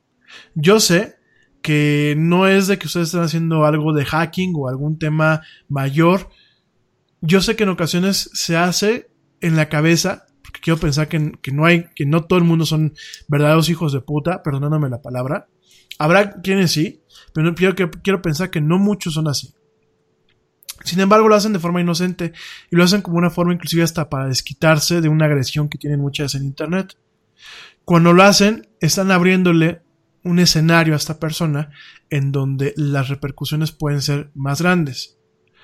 Por ahí me he topado donde dicen, no, claro, güey, con la novia que tienes o, tú quién eres y sacan la foto de la persona con su familia. Y eso lo vuelve un tema más peligroso. Porque hay mucha gente que está en los comentarios, pues nada más para, para comentar y para agredirse, ¿no? Inclusive, o para trolear, como es el término. Pero hay gente que muchas veces recorre los comentarios buscando objetivos. Y ven y entran y ya ven que alguien les hizo la chamba. Porque obviamente no te vas a poner a ver perfil por perfil cuando eres un hacker, que estás buscando a lo mejor ver a quién le robas la identidad o a quién le metes un susto. Eh, no te vas a poner muchas veces a ver perfil por perfil quién lo tiene abierto. Pero en ocasiones ya alguien se encarga y ya sube la foto de, de esa persona o sube eh, capturas de pantalla con los posts. ¿Y qué pasa? Dice, ah, pues esta, este güey tiene su, su perfil abierto. Entran, empiezan a rascar y de ahí pueden venir temas en donde vemos secuestros virtuales, en donde vemos temas de extorsión, en donde vemos temas de ransomware, en donde vemos temas de ataques electrónicos y en donde vemos inclusive el secuestro de cuentas, que pues, de alguna forma es lo menos peor. Si lo quieren ver así, perdónenme la palabra, el término mañanero, pero es, es lo menos, lo menos mal que puede pasar eh, en, un, en, en, un tema de internet en estos contextos, ¿no? Entonces, desafortunadamente, gente, cuando dejamos abierto un perfil, nos volvemos blancos fáciles y volvemos blancos fáciles a nuestros amigos.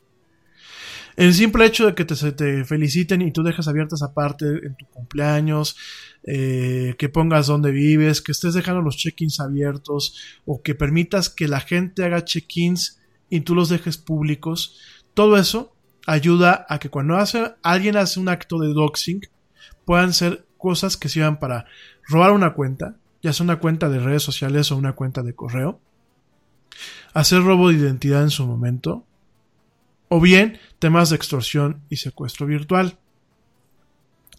¿Cómo se evita esto? Hay formas que están muy bien documentadas para poder bloquear muchos aspectos de tu perfil y que realmente tu perfil, la gente cuando un desconocido que no sea tu amigo quiera entrar, directamente vea una foto y nada más. No puede haber más. O un nombre y nada más. Entonces, hay muchas cosas que además ustedes no lo hacen. Hay muchas eh, jueguitos de estos que se los sigo, por favor, diciendo, yo no sé si me escuchan y les vale más, dicen, yo no tengo nada que ocultar, o de plano no me escuchan. Estos juegos de bombón y de B&B, y estos de que, ¿qué significa tu nombre? ¿Y qué tipo de color eres de acuerdo al tamal que te tragas? O, pues sí, no, no me quedo en esto. Este, ¿qué tipo de elefante mutante eres de acuerdo a los tamales que te tragas en diciembre, no? ¿O qué tipo de color eres? ¿Y qué cosa eres en base a esto? Muchos de estos tipos de jueguitos tontos y de trivias y de estos rollitos, que yo les digo que aparte son este la comedera del Lego, muchos de ellos son creados por grupos de hackers que en su momento pues Facebook dejó que las tuvieran y como nadie se quejan y sirven para generar un doxing masivo. Doxing masivo que usualmente esa información se vende con fines, si lo quieres ver así, fines entre comillas buenos al tema de empresas de marketing y de marketing digital y eso, pero muchas veces terminan cayendo en registros y en mercados negros en donde pues ya no solamente eh, está la información, por ejemplo, de mi amiga Marina, ¿no? Ya está la información de toda la gente en ocasiones que son contactos de Marina y que se pueden utilizar para, para fines principalmente de robo de identidad y de secuestro virtual o de extorsión. Entonces, vuelvo a lo mismo, el doxing, mucho, sí, coincido con lo que ponían en, en Chavorrucos, mucho es algo que nosotros permitimos, pero que no deberíamos de hacerlo, que contamos con las herramientas para limitarlo, que debemos de tener una educación para evitarlo también. Eso en parte. Tenemos esta parte en donde sí, nosotros tenemos cierto grado de culpabilidad. La otra parte también es cierto grado de culpabilidad de nosotros en donde hacemos eso para tratar de avergonzar a una persona, para tratar de, de acosarlo, para burlarnos. Y noto mucho este tema y ya con esto finalizo esta cuestión para irnos a un corte y entrar ya de lleno a deportes, porque ya son ocho y media. Va a decir Ernesto que lo invito y no lo dejo hablar. Pero, a ver chicos, y esto es muy importante. Miren, últimamente el doxing se ha utilizado para silenciar puntos de vista, sobre todo en el tema político. Dense una vuelta a una nota polémica sobre el señor Trump, o dense una vuelta a una nota polémica sobre el señor Andrés Manuel, y siempre hay un grupito, que aparte es un grupito que muchos de ellos son entrenados, son capacitados. ¿Y qué es lo que hacen? Tú pones un comentario, un comentario que muchas veces no tiene capacidad de ser rebatido, porque no hay forma, porque lo que se está, sobre lo que se está argumentando muchas veces es la realidad, es lo que está ahí, es lo que está documentado, y no falta el güey que agarra y dice, claro, con la novia que te cargas, pues tú qué puedes decir, ¿no? Y ponen la foto, una foto que ni siquiera es tu foto de perfil, una foto que encuentran en tu, en tu muro, en tu perfil de Facebook o en tu perfil de Twitter, y la ponen. Claro, con esos hijos que tienes y suben la foto de los niños, ¿no? Y de alguna forma eh, buscan silenciarte, ¿no? Independientemente que hay formas de proteger los perfiles para que esto no pase. Tampoco es un acto que nosotros debamos de permitir como pasó en Chavos Rucos y como pasa en muchas partes y decir, pues es parte de vivir en Internet. No. No porque el hecho de que a mí no me parezca una opinión tuya no significa que yo tenga la, la, necesidad de suprimirla. O el hecho de que me duela una realidad que tú me planteas no significa que yo deba buscar la forma de suprimirla.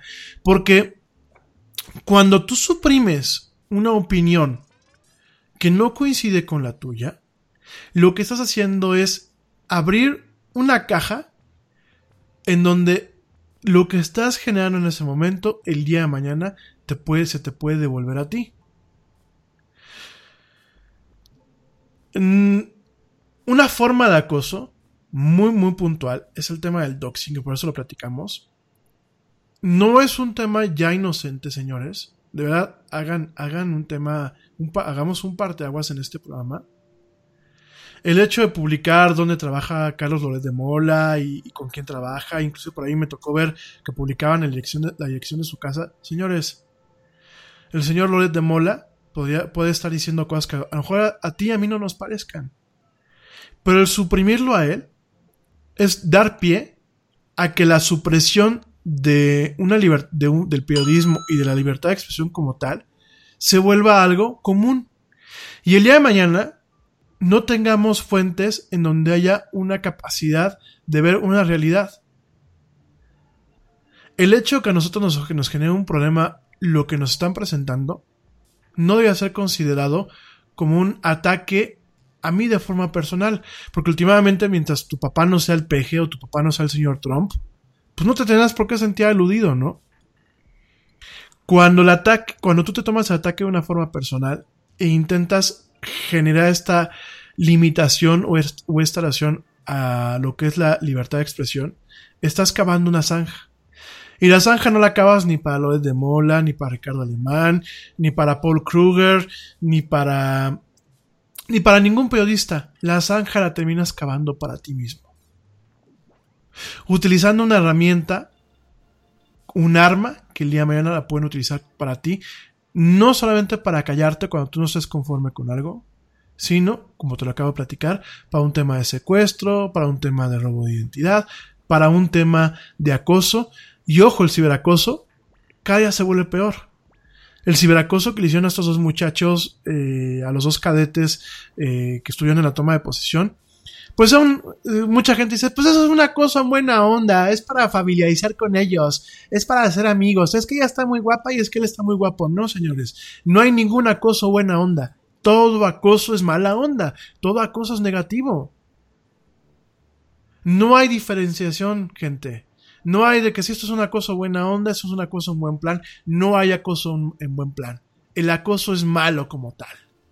Entonces, dejémonos de tonterías hagamos conciencia y de verdad, evitemos hacer zanjas en donde al final del día a los únicos que nos van a enterrar somos a nosotros mismos. Vas a decir, ay, Yeti, otra vez estás de alarmista. No, no estoy alarmista. El futuro como viene no viene fácil, en general, a nivel mundial. Y cada día se va a volver más importante controlar la opinión pública a través de las plataformas de redes sociales. Ahorita se controla con el uso, con el, la dispersión de información y de desinformación. El día de mañana pueden haber candados y controles que ni a ti ni a mí nos terminen gustando, aunque tú y yo tengamos opiniones diferentes en diferentes temas. Y la verdad no está padre estar de acuerdo en lo que estamos en desacuerdo. ¿Sale? Entonces, tomen conciencia, por favor, no digan este tipo de tonterías en buen plan, no lo tomen como algo común, no intenten justificarlo. Eso por un lado. Y por el otro, gente, protejan sus perfiles. Les voy a dar muchos tips esta semana para cerrar. ¿Por qué? Y con esto puntualizo, porque el doxing es lo que utilizan los ladrones, los amantes del ajeno en estas semanas de Navidad y de Año Nuevo, estas semanas de vacaciones, para investigar tal cual. Ellos sí hacen su tarea, ¿eh? y hacen una tarea minuciosa, prácticamente como de detectives, para determinar sus rutinas y para saber si van a salir de vacaciones. No se lleven sorpresas. No compartan todo en sus redes sociales y si van a compartir, asegúrense que uno, sean realmente con las personas que ustedes conocen. Porque el hecho de que Pepita Pérez vean su foto y digan, pues sí la conozco, realmente verifiquen que Pepita Pérez siga teniendo ese perfil. No saben las sorpresas que me he llevado de, oye, pues es que yo vi que subiste una foto en tu perfil. Sí, pero no soy yo. ¿Cómo que no es? No, no, son perfiles clonados. De hecho, se ha dado mucho el tema de la clonación de perfiles y la gente no se entera. Entonces, por favor, tengan cuidado, no compartan todo, asegúrense que si van a compartir algo es con la gente directamente.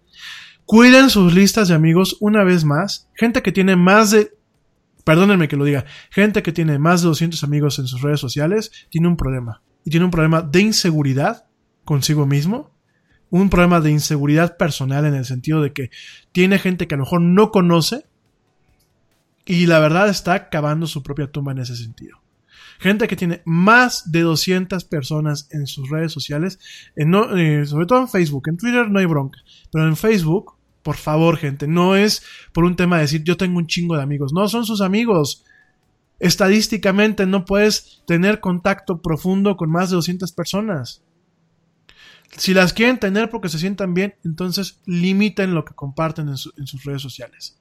Porque después dicen, es que se metió a robar mi casa, maldita policía, maldito, maldito gobierno, malditos todos. No, compadre, maldito tú, que tenías a 500 personas, de las cuales solamente conocías a 20, y estuviste compartiendo cuando saliste de tu casa, qué avión tomaste y dónde estuviste todas las malditas vacaciones.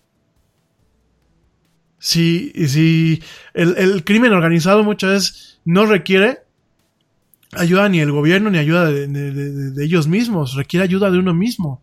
Entonces, parte del doxing se hace en estas fechas para, ah, mira, esa casa está vacía, bolas. Mira, ese güey se fue de vacaciones, bolas. Por favor, tengan cuidado. No es un tema de pánico, es un tema de conciencia y de cuidado. ¿Sale? No quiero, por favor, amigos del Yeti, que en enero, como pasó este enero pasado, haya gente que me diga, oye, ¿y cómo me protejo? Me robaron mi casa y me dicen que seguramente fue porque compartí todo en mis redes sociales. Entonces, no quiero que este año mi audiencia tenga ese mismo problema, ¿sale? Oigan, me voy rapidísimo a un corte y ya volvemos para que Ernesto nos platique de muchos deportes y mucho más en esto que es la era del Yeti. Redes sociales, facebook.com diagonal la era del Yeti, Twitter arroba el Yeti oficial, Instagram arroba la era del Yeti y en YouTube ya estamos como la era del Yeti. No te desconectes, ya regresamos con muchos deportes aquí en la era del Yeti.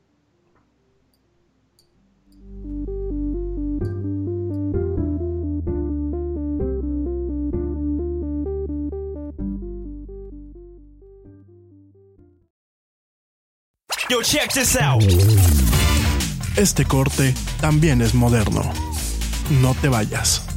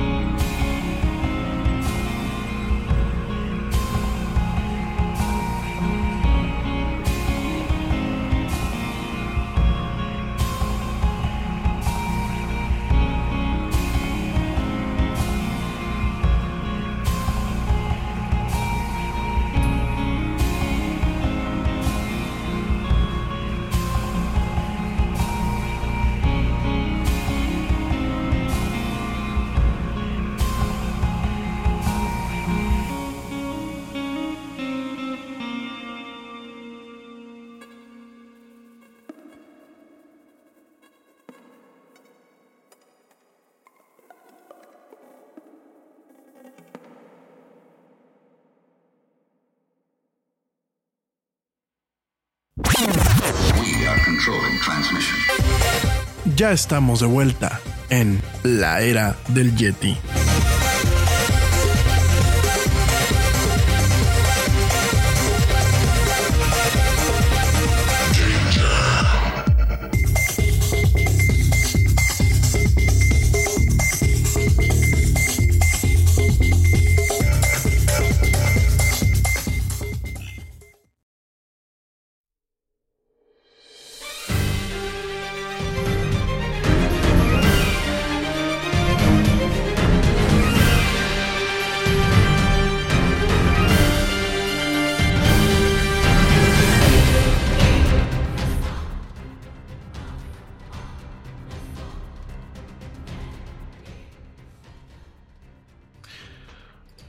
Pues ya estamos de regreso en esto que es la era del Yeti. Un chorro de gracias a todos por sus comentarios. Me han estado llegando algunos. Ya no me va a dar tiempo de comentarlos ahorita. Mañana primera hora los, los saludo, les comento y les contesto algunas de sus preguntas, ¿sale? Entonces, nada más ténganme paciencia. Así que como dicen por acá, ténganme paciencia. Mañana lo hacemos, ya no nos da tiempo. Oigan, pues vamos a dar paso a la sección, al espacio de Ernesto Carbó aquí los lunes deportivos en el Yeti. Ernestito que viene recién desempacado de Madrid, nos está visitando aquí en México. Y bueno, mi querido Ernesto, platícanos, cuéntanos de todo lo que nos vas a platicar esta, esta semana para que estemos bien enterados y estemos al tanto. Arráncate, amigo mío. Perfecto. Perfecto. Saludos primero que nada a todo tu auditorio. Eh, donde nos esté escuchando mañana, tarde o noche. Muchas gracias por permitirnos entrar a sus hogares, oficina, casa, donde se encuentre. Eh, tenemos muchos temas que compartirles a ustedes. Este fin de semana se jugó la Libertadores, se definió los equipos que van a jugar la próxima semana la final de, la, Copa de México. También tenemos el, eh, bueno, controversial tema del, del VAR que se va a implementar en la, en la Champions League el próximo febrero. Este, un tema un tanto cuanto escabroso, platicaremos de eso. Y también de lo del nuevo campeón en la MLS que, se dio en, en, Estados Unidos, el Atlanta. Y, y, bueno, estos temas muy importantes que, que, nos, que nos atañen a todo tu auditorio y a nosotros.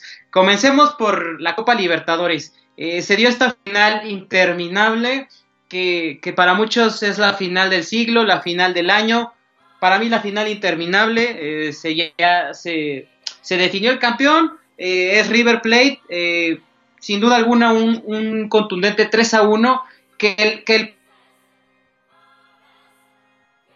tan, tan llamativo, por así decirlo, como fue el marcador 3 a 1, pero bueno, es un 3 a 1, que el primer tiempo se lo tuvo, se adueñó Boca Juniors de él, eh, tal es así que antes de terminar, al minuto 44, Darío Benedetto adelantó a los Xeneises 1 a 0.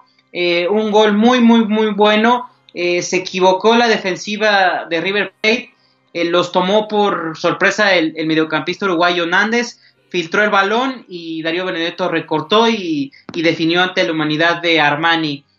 se marcó el 1 a 0. se fueron a tiempo, a los 15 minutos de descanso y bueno, se dio el, el transcurso del partido. Parecía que, que, Boca Juniors lo tenía porque tuvo opciones de, de, marcar el mismo Benedetto, también Sebastián Blanco, Sebastián Pérez, eh, el mediocampista, tuvo uno frente a Armandi después de un rebote, no se dio. Y bueno, el del argot del fútbol dice que perdona, pierde, y tal es así resultó a Boca Juniors en el minuto 68, Lucas Prato a atrás de una pared con, con el, mediocampista Palacios, se filtró y le puso un bombón en el, en el área grande y marcó Lucas Prato. El 1 a 1 en el minuto 68 se iba la, la balada a, a, mitad de a mitad y se transcurrió el partido a 1 a 1. Parecía que, que River Plate podía en ese momento fue clave de, de, marcar el empate River Plate,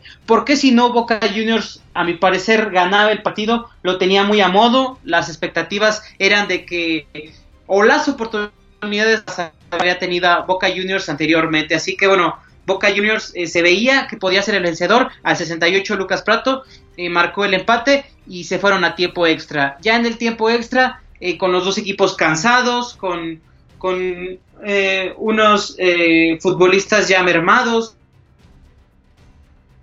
por los por trayecto hacia Madrid, eh, ya la temporada se está terminando, ya estamos en diciembre, bueno, los partidos a cuestas y en el minuto 92 Wilmar eh, Barrios, el colombiano, salió expulsado tras una plancha contra Palacios, sin duda alguna mermó muchísimo a Boca Juniors, ya los futbolistas no son muy jóvenes todos, por las bandas sí, pero los, los, los volantes, que por un lado era Villa, el colombiano, y por otro Pavón, eh, Pavón que parecía no iba a llegar, llegó y tenían que recorrer 50 o más metros desde, desde acompañar a su defensiva para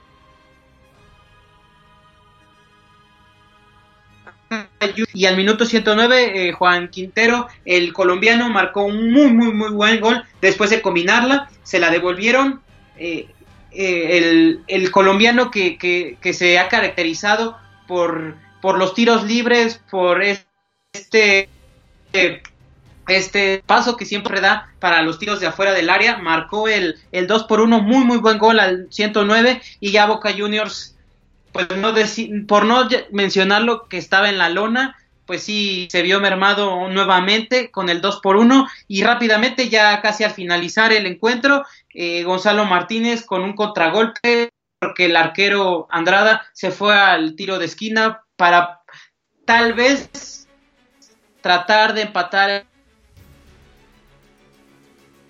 exfutbolista del Real Madrid y mediocampista que se ha caracterizado por lesionarse mucho, se rompió el tendón de Aquiles y dejó a Boca Juniors con nueve en la cancha, sin más y menos. hubo un tiro de esquina al 119 de la segunda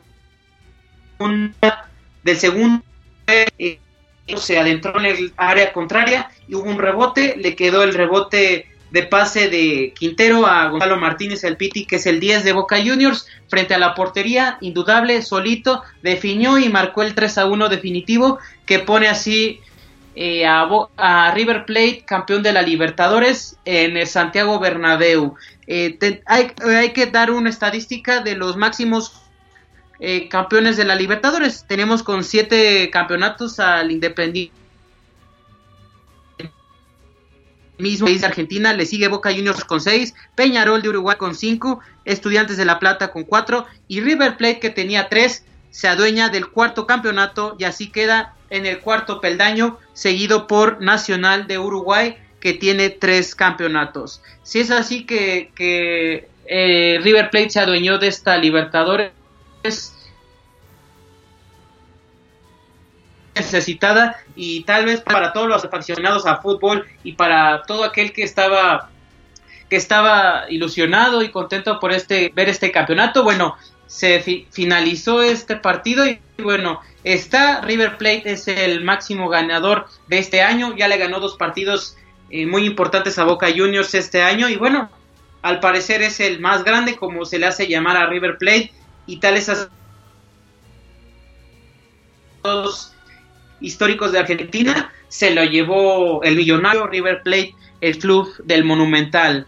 Eh, es así que River Plate pasa a representar a Sudamérica para el Mundial de Clubes que ya está listo, ya están Nada es más importante que la salud de tu familia. Y hoy todos buscamos un sistema inmunológico fuerte y una mejor nutrición. Es por eso que los huevos Egglands Best te brindan más a ti y a tu familia. En comparación con los huevos ordinarios, Egglands Best te ofrece 6 veces más vitamina D y 10 veces más vitamina E, además de muchos otros nutrientes importantes, junto con ese sabor delicioso y fresco de la granja que a ti y a tu familia les encanta. Todos queremos lo mejor para nuestras familias. Entonces, ¿por qué no los mejores huevos? Solo Egglands Best. Mejor sabor, mejor nutrición, mejores huevos. Te preocupas por la salud de tu familia y hoy un sistema inmunológico fuerte y una mejor nutrición son más importantes que nunca. Es por eso que los huevos Egglands Best te brindan más a ti y a tu familia. En comparación con los huevos ordinarios, Egglands Best te ofrece 6 veces más vitamina D y 10 veces más vitamina E, además de muchos otros nutrientes importantes, junto con ese delicioso sabor fresco de granja que a ti y tu familia les encanta. No son tiempos ordinarios, entonces, ¿por qué darle a tu familia huevos ordinarios? Solo Egglands Best. Mejor sabor, mejor nutrición, mejores huevos. todos los integrantes por parte de Norteamérica, las Chivas de Guadalajara que ya están en Abu Dhabi eh, representarán eh, a Norteamérica. Sudamérica será representado por Europa será representado por el máximo goleador de Champions League, el Real Madrid. Eh, por Asia será el Kashima Antlers de Japón.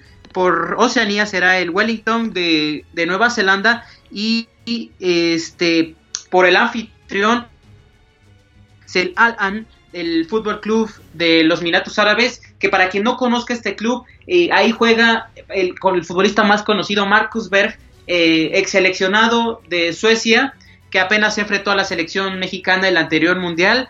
Bueno, ahí este club se enfrentará a estos clubes ya mencionados anteriormente y el Esperanza Sporting cierra estos estos equipos que jugarán en diciembre, ya el 12, el Mundial de Clubes. Eh, un partido muy esperado para todos, sin duda alguno. Y bueno, se lo llevó quien, quien aprovechó las instancias que se tuvo. A mi parecer, creo que Boca Juniors tuvo mucho que ver porque ideas claras de, de y bueno, no la aprovechó y, y, así, así se definió el encuentro y tenemos campeón de Libertadores que bueno, está, está, está dado el, el millonario y siendo el campeón. Pasemos la expectativa que muchos aficionados de, de, México, sobre todo, y de algunos de algunos que, que, tal vez estén un tanto cuanto no decepcionados, pero sí tristes, porque les recuerda algunos pasados partidos eh, del América Cruz Azul, que es el, la nueva final entre de la Copa M. El Cruz Azul eliminó al Monterrey 1 a 0, en el global 1 a 1 pasó Cruz Azul y en el otro encuentro un abultado marcador de 6 a 1 entre América y Pumas de la Universidad. Oh, eso estuvo que, muy gacho, ¿no? Que el América metió 6 a 1. Eso estuvo tremendo, ¿no? Oye, que, que el América, que digo, eh, van a linchar, pero pues que la América, siendo la América, le meta tantos goles a los Pumas, digo, híjole, pues ya no, ya no eran, ya no eran este Pumas, eran meninos asustados, ¿no? Sí, y aparte que, que quieras que no, que es un partido clásico. Un partido así no está presupuestado, no, no, no es no es digno de perderse, si me permites la palabra, y ya perderlo con un marcador de 6 a 1 es realmente, no sé si penoso, creo que es un marcador en, en la época actual con la que estamos, que, que el fútbol es tan parejo, creo que un más profundamente si los jugadores estaban mentalmente en la cancha, etcétera, etcétera, porque es un marcador muy, muy, muy abultado. Y los encuentros se darán el jueves y el domingo. Los horarios por definirse, los dos. Estadio Azteca. Decía el director técnico del América, Miguel Herrera, el dueño del Azteca es, es, el América. Claro está, pero la final será otra cosa. Ya un partido que, que se va a definir en 120 minutos y que le recuerda a los celestes, a los aficionados de Cruz Azul particularmente, eh, la final perdida en el Azteca, en el mismo Azteca, ya en los minutos finales del partido con un cabezazo del portero Moisés Muñoz que le dio vida al América y que después subsecuentemente, bueno, lo ganase en tanda de penaltis. ¿Y tú cómo crees que le vaya, que le, vaya a ir al, Cruz Azul? Digo, porque el Cruz Azul tiene, pues tiene mala fama, ¿no, amigo? Pero por ahí mi amigo Alan Valverde me va a matar, te mando un fuerte saludo, amigo, pero pues como que no, no dan, se, se, quedan siempre como. No sé si a ustedes les tocó ver este programa que, que aquí en México que se llamaba La Pirinola, ¿no? Donde había un personaje que era de este Víctor Trujillo, que era Margarito. Y Margarito siempre contestaba las dos preguntas, pues más difíciles las contestaba bien y la más simple la contestaba mal. Y pues perdía, ¿no? Perdía los chorro de millones de pesos, ¿no? Cada vez que veo al Cruz Azul se me figura un poco como a Margarito, ¿no? ya, ya tiene, ya va a cumplir 20 años de, de, no tener un campeonato, hasta el último campeonato lo, lo ganó con el, el legendario goleador Carlos Hermosillo. Eh, pues sí, eh, tienes razón por tu comentario, porque sí, ya lleva bastante tiempo el Cruz Azul, y más ahora que, juega la final con, contra este por así llamarlo, entre comillas, odiado rival que es el América. Esperemos esta vez de la mano del técnico Caixinha pueda campeonar y llevarse su título más deseado por los aficionados que, que por nadie ya por bastante tiempo, pero bueno, hay que mencionar que los aficionados de Cruz Azul han sido fieles y son fieles, hay que resaltar eso, que les cambiaron ya del, del azulgrana al, al, al Estadio Azteca y así siguen apoyando a su equipo, así que bueno, creo que es un, un punto a resaltar y, y a destacar. El, el, árbitro de este partido, para mencionarlo para todo la, el auditorio del Yeti, será Fernando Guerrero, el silbante con ya con mucha experiencia, será el árbitro de la ida, así que por la parte arbitral creo que no habrá ningún problema. En la parte de la cancha que ves que, o si estuviese enterado todo tu auditorio, el, la cancha estaba mermada, estaba muy en muy malas condiciones, se trabajó en tiempo récord para, para mejorar la instalación y bueno, en el partido anterior se ve que está mejor. Y, y, bueno, creo que no falta nada más, faltan los dos equipos, que sea una final divertida, que no sea aburrida, creo que es lo que pedimos todos los aficionados al fútbol. Y, y bueno, creo yo que es una, una final muy pareja, han sido los dos equipos más regulares de esta, de esta liguilla, de este campeonato, y llegan el 1 y 2 de la tabla general. Así que bueno, jueves y domingo nos, nos deleitaremos con este gran banquete. Y, y, bueno, creo que está 50 y 50, tal vez porque muchos dicen que el Estadio Azteca es de la América, pero creo que creo que es 50 y 50 porque el público creo que estará de las dos partes y bueno, disfrutaremos de un gran de un gran platillo. Yo la verdad, este, con todo respeto, digo, ya saben que el Yeti no es no es súper fan del fútbol, digo, sí voy al estadio y me divierto y eso, pero no soy súper fan, ¿no? Pero la verdad, yo, yo la verdad, este, admiro a las aficiones porque luego tienen equipos muy malos y de todos modos siguen yendo religiosamente a donde van los, los, equipos, ¿no? Por ejemplo, aquí en Querétaro, pues están los gallos, ¿no? Los famosos gallos blancos, que bueno, pues los gallos blancos es un equipo que ha tenido momentos buenos, pero es más sus momentos malos, ¿no? Y ves a la gente que va, pero religiosamente, y compran hasta los abonos, y yo la verdad digo, yo creo que tenemos un problema aquí en general, ¿no? Con el tema del fútbol y con el tema de muchos otros este, eh, deportes donde pues nos dejamos que nos traten mal, ¿no? Yo creo que por eso todavía muchas veces se ve reflejado en las relaciones de parejas, ¿no? Te golpean, te decepcionan todo el rato, pero tú ahí sigues, ¿no? Y yo lo veo aquí, por ejemplo, pues con el, los, por ejemplo, los Pumas, ¿no? Los, los Pumas ya tienen rato, es un, es un equipo que a mi parecer no da, no, no da el ancho, ¿no? Los Gallos Blancos, el Cruz Azul, ¿no? Yo veo que hay gente que llora y le pide a Dios y van a hacer hasta casi casi misas, pero el Cruz Azul, pues, eh, por aquí tienen este mi papá tiene una frase que es este, llamarada de petate, ¿no? Pura llamarada de petate porque cuando te das cuenta se queda, se queda corto, ¿no? Nada, yo, yo lo aprecio, no estoy juzgando, lo digo en buen plan, digo, yo, seguramente eh, en su momento yo, por ejemplo, cuando me, cuando yo me, cuando yo era fiel seguidor del básquetbol, pues sí, a lo mejor me dolía cuando los Bulls empezaron a declinar, digo, yo, yo era fan de los Bulls, todavía me acuerdo cuando empezaron a declinar, y este, y uno seguía, ¿no? Y apostabas la camiseta y te ponías todo, pero la verdad aquí en el fútbol me quito el sombrero con, con, con muchos, ¿eh? Porque hay cada equipo que tú dices, pues es que no, no repunta y no repunta y siguen como si nada, como tú bien lo dices, ¿no? La, la afición ahí sigue y, y le, le, prende casi casi veladoras para que ganen, pero nada más luego no dan, ¿no? Sí, bueno, el, el, último campeonato para resaltar fueron en el 97 de Cruz Azul. Oh, ya llovió, ya llovió, granizó, volvió a llover y salieron hasta plantitas. Oye, mi estimado, mi estimado Ernesto, pero también va a ser miércoles, porque los miércoles tenemos lo de la Copa Libertadores, ¿no? Realmente es miércoles, jueves y domingo, ¿no? No, es eh, ya la Copa Libertadores ya fue campeón River Plate. Ya, ah, ya el otro partido sí, ya no se va a jugar. Ya. No, ah, ya, es... porque fue primero el de ida en Buenos Aires y el de vuelta era en el Monumental. El partido de vuelta se, se dio en, en el Bernabéu. Ese fue el partido ya definitorio y, y es el que consagró a River Plate campeón. ¿Y Tenemos día... campeón de... A ver, es que eso no lo escuché porque fue cuando a lo mejor me, este, me desconecté un poquito. A ver, ya es campeón, pero ¿no iban a jugar el día 9 y el día 12? No, ese era el, el, que el día que se iba a definir en qué día se jugaba, si era en el 12.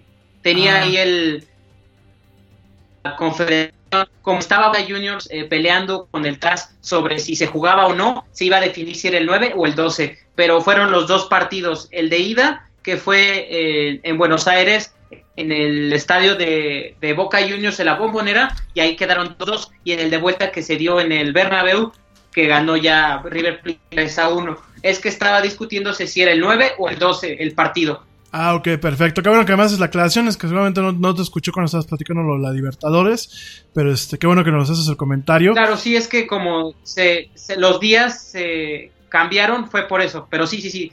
Porque hubo tanta. Fue la final interminable. Se jugaba en Madrid, se jugaba en Buenos Aires. El de ida, sí fue un tanto cuanto escabrosa esa final. Pero bueno, finalmente terminó y ya hay un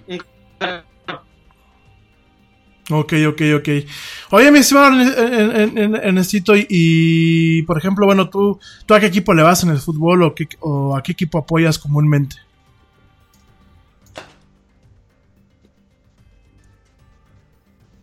Neto.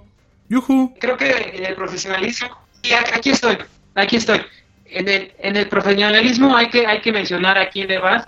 Y bueno, me decanto por las Chivas de Guadalajara porque creo yo que el subsistir eh, con un equipo que sea netamente mexicano, claro está que bueno, tiene futbolistas nacidos en Estados Unidos pero de descendencia mexicana, este, creo que me ha gustado esa filosofía. Y en el ámbito internacional me gusta mucho el Napoli, que es de Italia, y el Liverpool de Inglaterra. Ok, perfecto. No, pues eh, qué, padre, mi estimado Ernesto. Digo, para saber, para que estemos aquí todos en sintonía. Pero qué, qué padre. Pues sí, hay que estar al, al- al- tanto. Yo, te a mí me gusta el fútbol, el Yeti. No soy pambolero, pambolero. Siempre fui más, más, que el- más del básquet. De hecho, yo siempre fui muy malo para el fútbol, soccer. No sé patear un balón. Pero, este, ¿cómo se llama? Eh, es padre, es padre platicar con los, con los aficionados porque realmente eh, yo creo que las aficiones, por ejemplo, de países como España, de México, de Italia, de Argentina, mismo de Reino Unido, tienen aficiones que están muy entregadas a sus equipos, tienen aficiones que realmente, aunque el equipo sea malo, la afición ahí está, que realmente los apoyan, que realmente, eh, para mí sí coincido con lo que tú decías el otro día, ¿no? A veces la afición es un jugador más en la cancha, ¿no? Y creo que es algo que yo pienso que no deberían de, dilapidar. Ojalá que pues el Cruz Azul se ponga las pilas esta vez y realmente pues les dé un gusto, ¿no? Porque pues ya saben, ¿no? Decían, este, ¿quieres que hacer que alguien pierda un concurso? Le agarra una playera del Cruz Azul, ¿no? Este, a mí me da mucha risa, pero bueno. Y ahora con el tema, digo, voy a decir el chiste, el chiste malo, pero pues es chiste últimamente para aquellos que estamos un poquito por encima de las cosas, ¿no? Que decían que en el DF había bajado el, el índice de criminalidad durante unas horas, ¿no? Porque estaban jugando los Pumas y, y las Águilas, ¿no? Que pues estaba todo... Digo, ya, ya sabemos, ¿no? Digo, me, van, a linchar y pues, sobre todo mi papá que pues, es de los Pumas este, me va a linchar, pero bueno, esas son las cosas que dicen. ¿Qué más tienes, mi querido Ernesto, en tema de deportes? Platícanos, ilústranos, porque la verdad aquí el, el Al Yeti con tanta actualidad y Claro. tanta tecnología luego no, no, no nos enteramos. Cuéntanos. Bueno, Yeti, para que estés contento, yo quería comentarte de tus gallos blancos. Yo creo que en esta, en esta liguilla se metieron, fueron eliminados por Monterrey, pero ahí están, de la mano de Rafa Puente Jr., que es un- el hijo de un exportero y ahora él es entrenador. Creo que le ha, le ha venido bien a los gallos. Y con la inversión de los Vázquez Raña, que son dueños, bueno, tú sabrás mejor, de Los Ángeles, creo que ha ido mejorando poco a poco blancos, así que para toda la gente, tu auditorio que es de Querétaro, a ti mismo que, que es de tu ciudad, creo que le auguro algo mejor a los gallos blancos para la próxima temporada. Pues a ver qué tal. Mira, yo creo que eh, los Vázquez Raña hicieron, quiero pensar, hicieron una buena inversión en los gallos. Creo que hace falta darle un trabajo realmente serio a todo lo que es tanto las fuerzas básicas como la parte de la cantera, como la parte un poco de la logística y del manejo de- del equipo en general. Eh, no basta, y es una humilde opinión, no basta quemar cartuchos quemados como se quemaron hace prácticamente cuatro años con este con Ronaldinho me parece que fue algo pésimo me parece que nomás fue como eh, pan y circo creo que realmente deben de empezar a verlo con una visión de hacer un fútbol de calidad hacer un fútbol de primer nivel y sobre todo un fútbol que represente en, calidad y en estilo y en imagen valga la redundancia, que representa lo que es el estado de Querétaro y a la ciudad de Querétaro, ¿no? Eh, hoy por hoy, digo, los, los gallos siguen siendo pues en muchos aspectos un equipo foráneo, ¿no? Como muchas veces se dice de forma despectiva en la capital, ¿no? Un equipo que deja mucho que desear, un equipo que es mucho ruido y pocas, este, eh, pocas nueces. Y bueno, yo espero que lo que tú dices se, se cumpla, mi querido Ernesto, y que realmente el año que viene, pues veamos un equipo un poco más fortalecido y un equipo que realmente eh, devuelva un poco de lo que realmente le da su afición. Porque a mí me consta, yo he estado muchísimas veces en, en el, en el corregidora. Inclusive me ha tocado estar del lado de la barra, eh, de la porra de, de los gallos. Y, es una afición que realmente se entrega, que realmente eh, va, que realmente invierte. Porque uno piensa que, que el ser aficionado del fútbol es, este, es gratis y no. El que es realmente aficionado invierte en el abono o invierte en, en, los, en los pases de temporada. Invierte en, el, en, el, en la playera y muchas veces en la playera oficial que no es económica. Ya inviertes el día que vas al estadio, desde que pagas el estacionamiento cuando, cuando vas, este, obviamente, eh, con coche, hasta lo que te comes, hasta lo que consumes, ¿no? Entonces, e inviertes. Nada es más importante que la salud de tu familia. Y hoy todos buscamos un sistema inmunológico fuerte y una mejor nutrición. Es por eso que los huevos Egglands Best te brindan más a ti y a tu familia. En comparación con los huevos ordinarios, Egglands Best te ofrece 6 veces más vitamina D y 10 veces más vitamina E, además de muchos otros nutrientes importantes, junto con ese sabor delicioso y fresco de la granja que a ti y a tu familia les encanta. Todos queremos lo mejor para nuestras familias. Entonces, ¿por qué no los mejores huevos? Solo Egglands Best. Mejor sabor, mejor nutrición, mejores huevos. Mucho en un estilo de vida, porque últimamente el fútbol para muchos es un estilo de vida. Entonces yo creo que eh, con esta empresa, con esta corporación que ya es dueña de este, de esta, de, este equipo, yo creo que debería de haber un poco más de una búsqueda por devolverle un poquito a lo que da la afición, ¿no? No solamente con la inversión económica, no solamente con el, con el tiempo, sino con lo que realmente da, que últimamente pues es parte de la interminable pasión del fútbol, ¿no? Entonces yo creo que eh, en ese sentido los Vázquez Rañas tienen que replantearse un poco la estrategia, eh, no solamente eh, en, el, en, la forma del fútbol como negocio, me parece que en ese sentido pues a lo mejor se lo traen, sino realmente el fútbol como lo que es, como como esta, este pozo donde se decantan diferentes pasiones y donde realmente tenemos a una serie de gentes que invierten tiempo, esfuerzo y dinero para estar ahí con, con, su equipo, siendo un jugador más en la cancha, ¿no? Digo, ojalá que no te equivoques, querido amigo, y que realmente, pues nos empiecen a dar un gusto, ¿no? Digo, a mí sí me da gusto, sí me gusta ir al estadio, eh, obviamente me, gusta más ir cuando, cuando mi equipo da un partido bueno, porque muchas ni siquiera es de ganar. Yo creo que a todos nos gusta ganar y creo que en el deporte pues uno aspira y anhela ganar. Sin embargo, eh, muchas veces no se puede, siempre tiene que perder a alguien, pero por lo menos que se ganará un buen partido, un partido donde se diga es que realmente dieron el todo por el todo en la cancha, ¿no?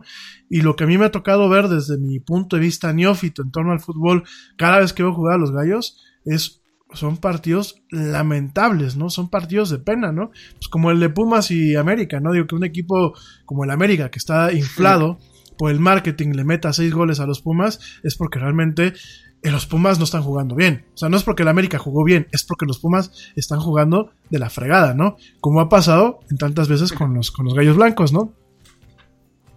Sí, como, como tú lo mencionas, creo que aquí fue lo que dejó de hacer los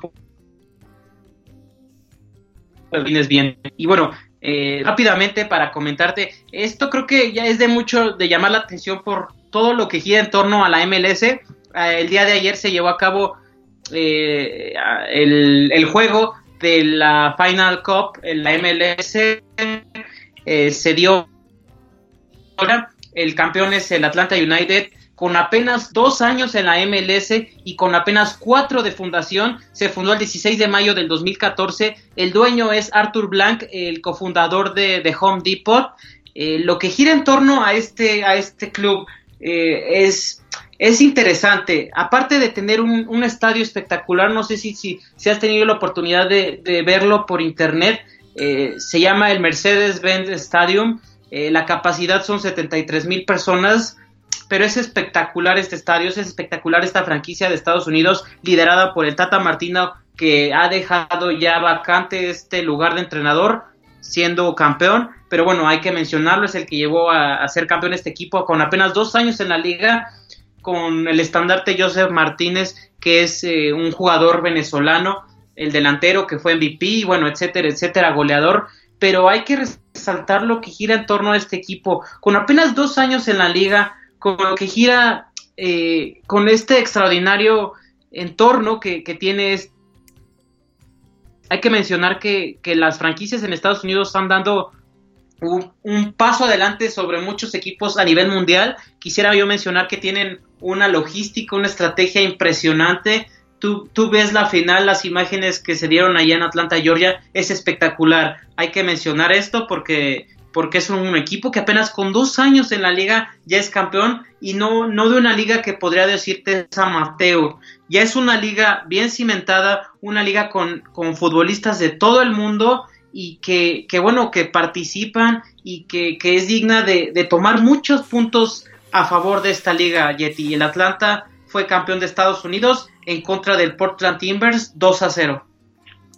Fíjate que eso es algo que a mí me llama la atención en todos los sentidos, eh, como los Estados Unidos, donde el soccer no es un, no es un deporte popular, de hecho es un deporte que se toma muchas veces a la burla o que sigue siendo mal visto, ¿no? Creo que el rey allá del, fútbol y en general de los deportes, pues es primeramente el fútbol americano, quizás después el béisbol y quizás ya, ya hasta el final el básquetbol, ¿no?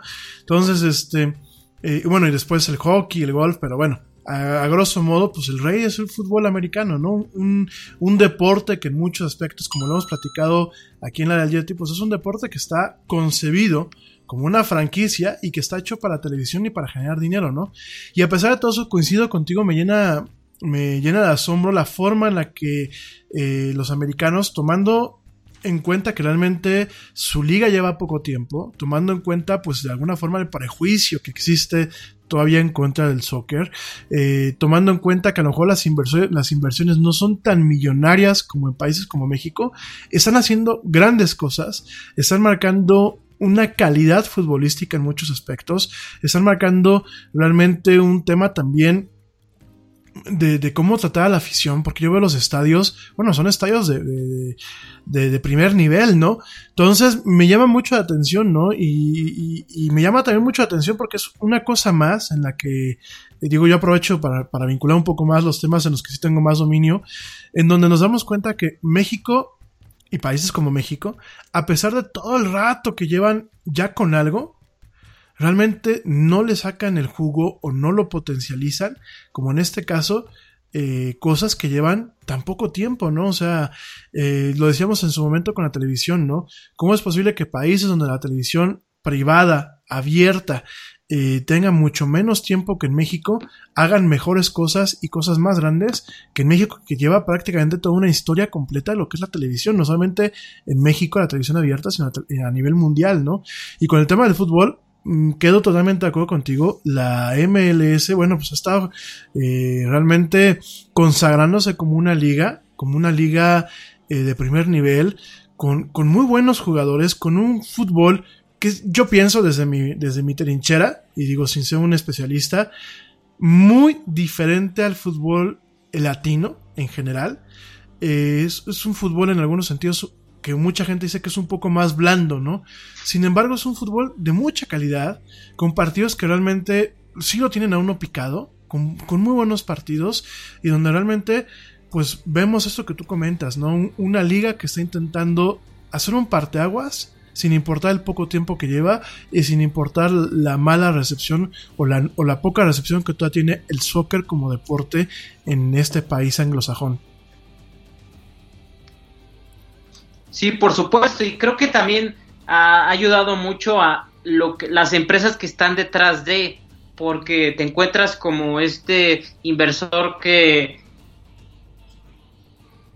invierte en, en, este, en el fútbol soccer. En otras franquicias te encuentras al Red Bull, que bueno, todos sabemos la compañía que es Red Bull, y así vas, vas, vas, vas tocando puerta por puerta de cada club y te encuentras que detrás de cada club hay una empresa sólida con mucho con mucha inversión y que bueno eh, sabe que, que, va a costear lo que se necesita y si lo comparamos no es por menospreciar a la Liga MX como tú bien lo dices que lleva ya tiempo eh, volteas a ver a la Liga MX hay equipos que no tienen o que no se sabe de dónde viene el dinero, que los dueños no, no tienen con qué pagarle a los, a los jugadores. Creo que, creo que sí es un, un tema a, a, destacar, porque como tú lo mencionas, el fútbol no es la liga o el deporte más seguido en Estados Unidos y lo que te da, y nosotros volteamos a ver nuestra liga, que es el, el deporte número uno en el país, que con más de 120 millones de personas no puede haber gente que pueda invertir con 18 equipos que, que 15 sean ah, que sepan y que los que se sobren sean 5 o 4 que los dueños no tengan con qué pagar creo que creo que sí es digno de analizar y de, de aprender Totalmente de acuerdo. Oye, y nada más ya para, para ir finalizando, en estos equipos, eh, ¿cómo está más o menos la proporción de jugadores eh, nacionales y extranjeros?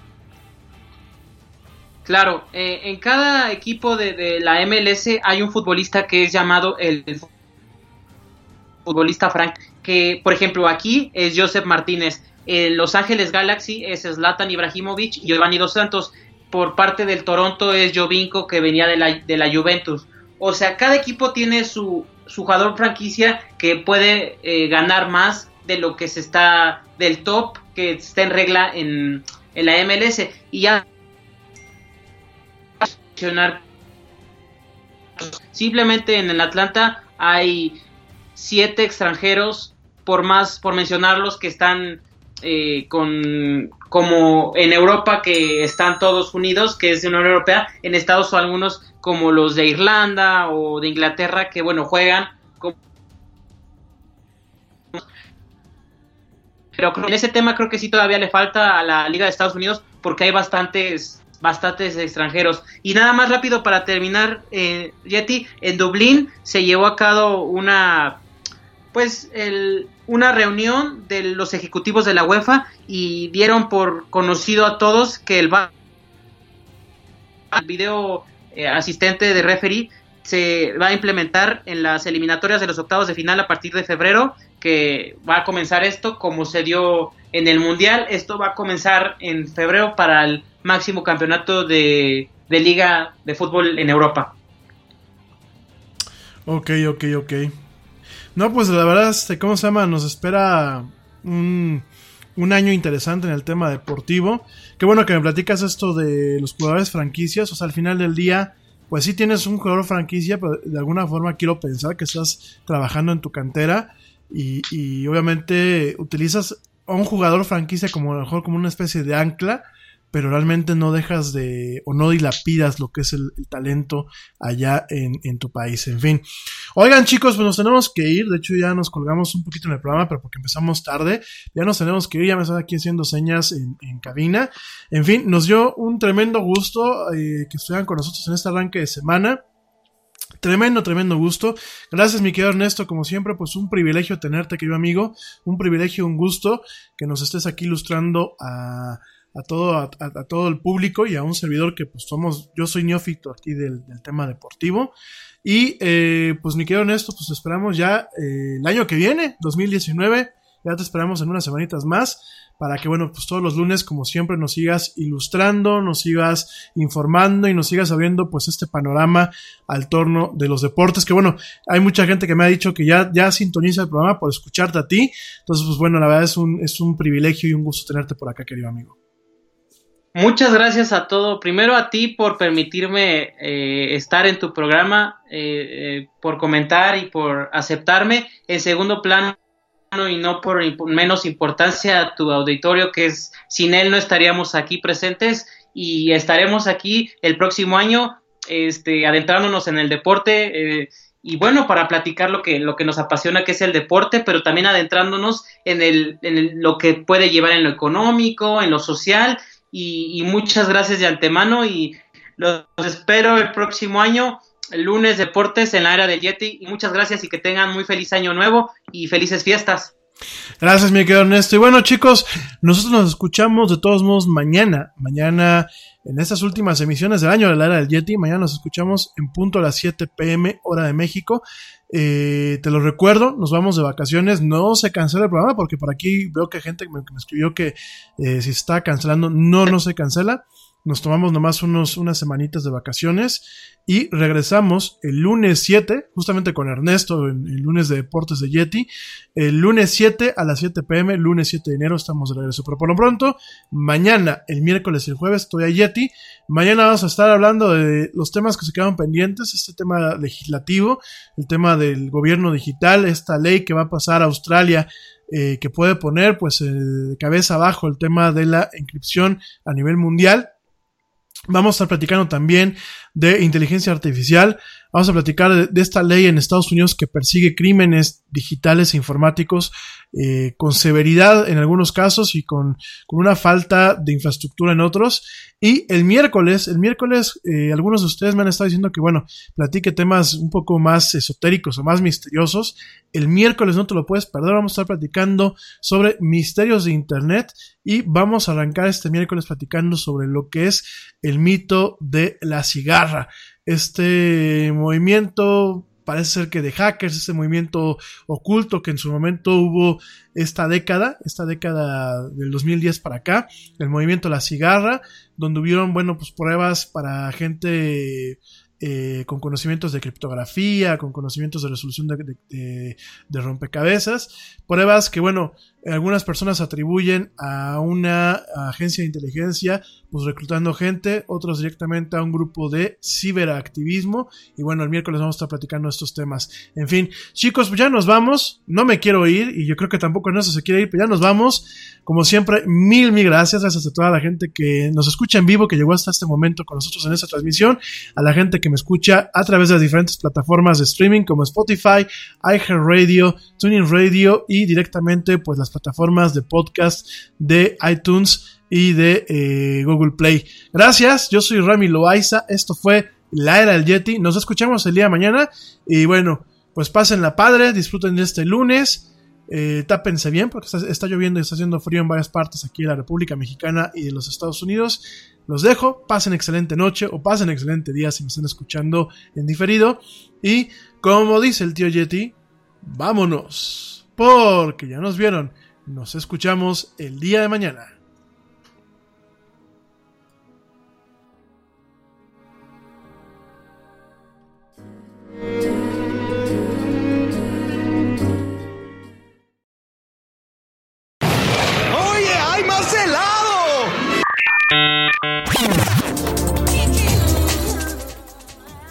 que la actualidad no te deje helado.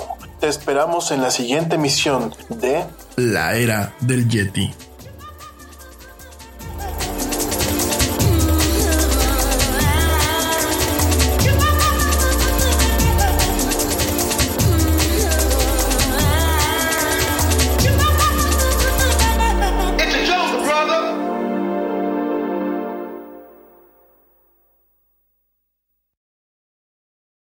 Nada es más importante que la salud de tu familia, y hoy todos buscamos un sistema inmunológico fuerte y una mejor nutrición. Es por eso que los huevos Egglands Best te brindan más a ti y a tu familia. En comparación con los huevos ordinarios, Egglands Best te ofrece 6 veces más vitamina D y 10 veces más vitamina E, además de muchos otros nutrientes importantes, junto con ese sabor delicioso y fresco de la granja que a ti y a tu familia les encanta. Todos queremos lo mejor para nuestras familias. Entonces, ¿por qué no los mejores huevos? Solo Egglands Best. Mejor sabor, mejor nutrición, mejores huevos. Nada es más importante que la salud de tu familia, y hoy todos buscamos un sistema inmunológico fuerte y una mejor nutrición. Es por eso que los huevos Egglands Best te brindan más a ti y a tu familia. En comparación con los huevos ordinarios, Egglands Best te ofrece 6 veces más vitamina D y 10 veces más vitamina E, además de muchos otros nutrientes importantes, junto con ese sabor delicioso y fresco de la granja que a ti y a tu familia les encanta. Todos queremos lo mejor para nuestras familias. Entonces, ¿por qué no los mejores huevos? Solo Egglands Best. Mejor sabor, mejor nutrición, mejores huevos.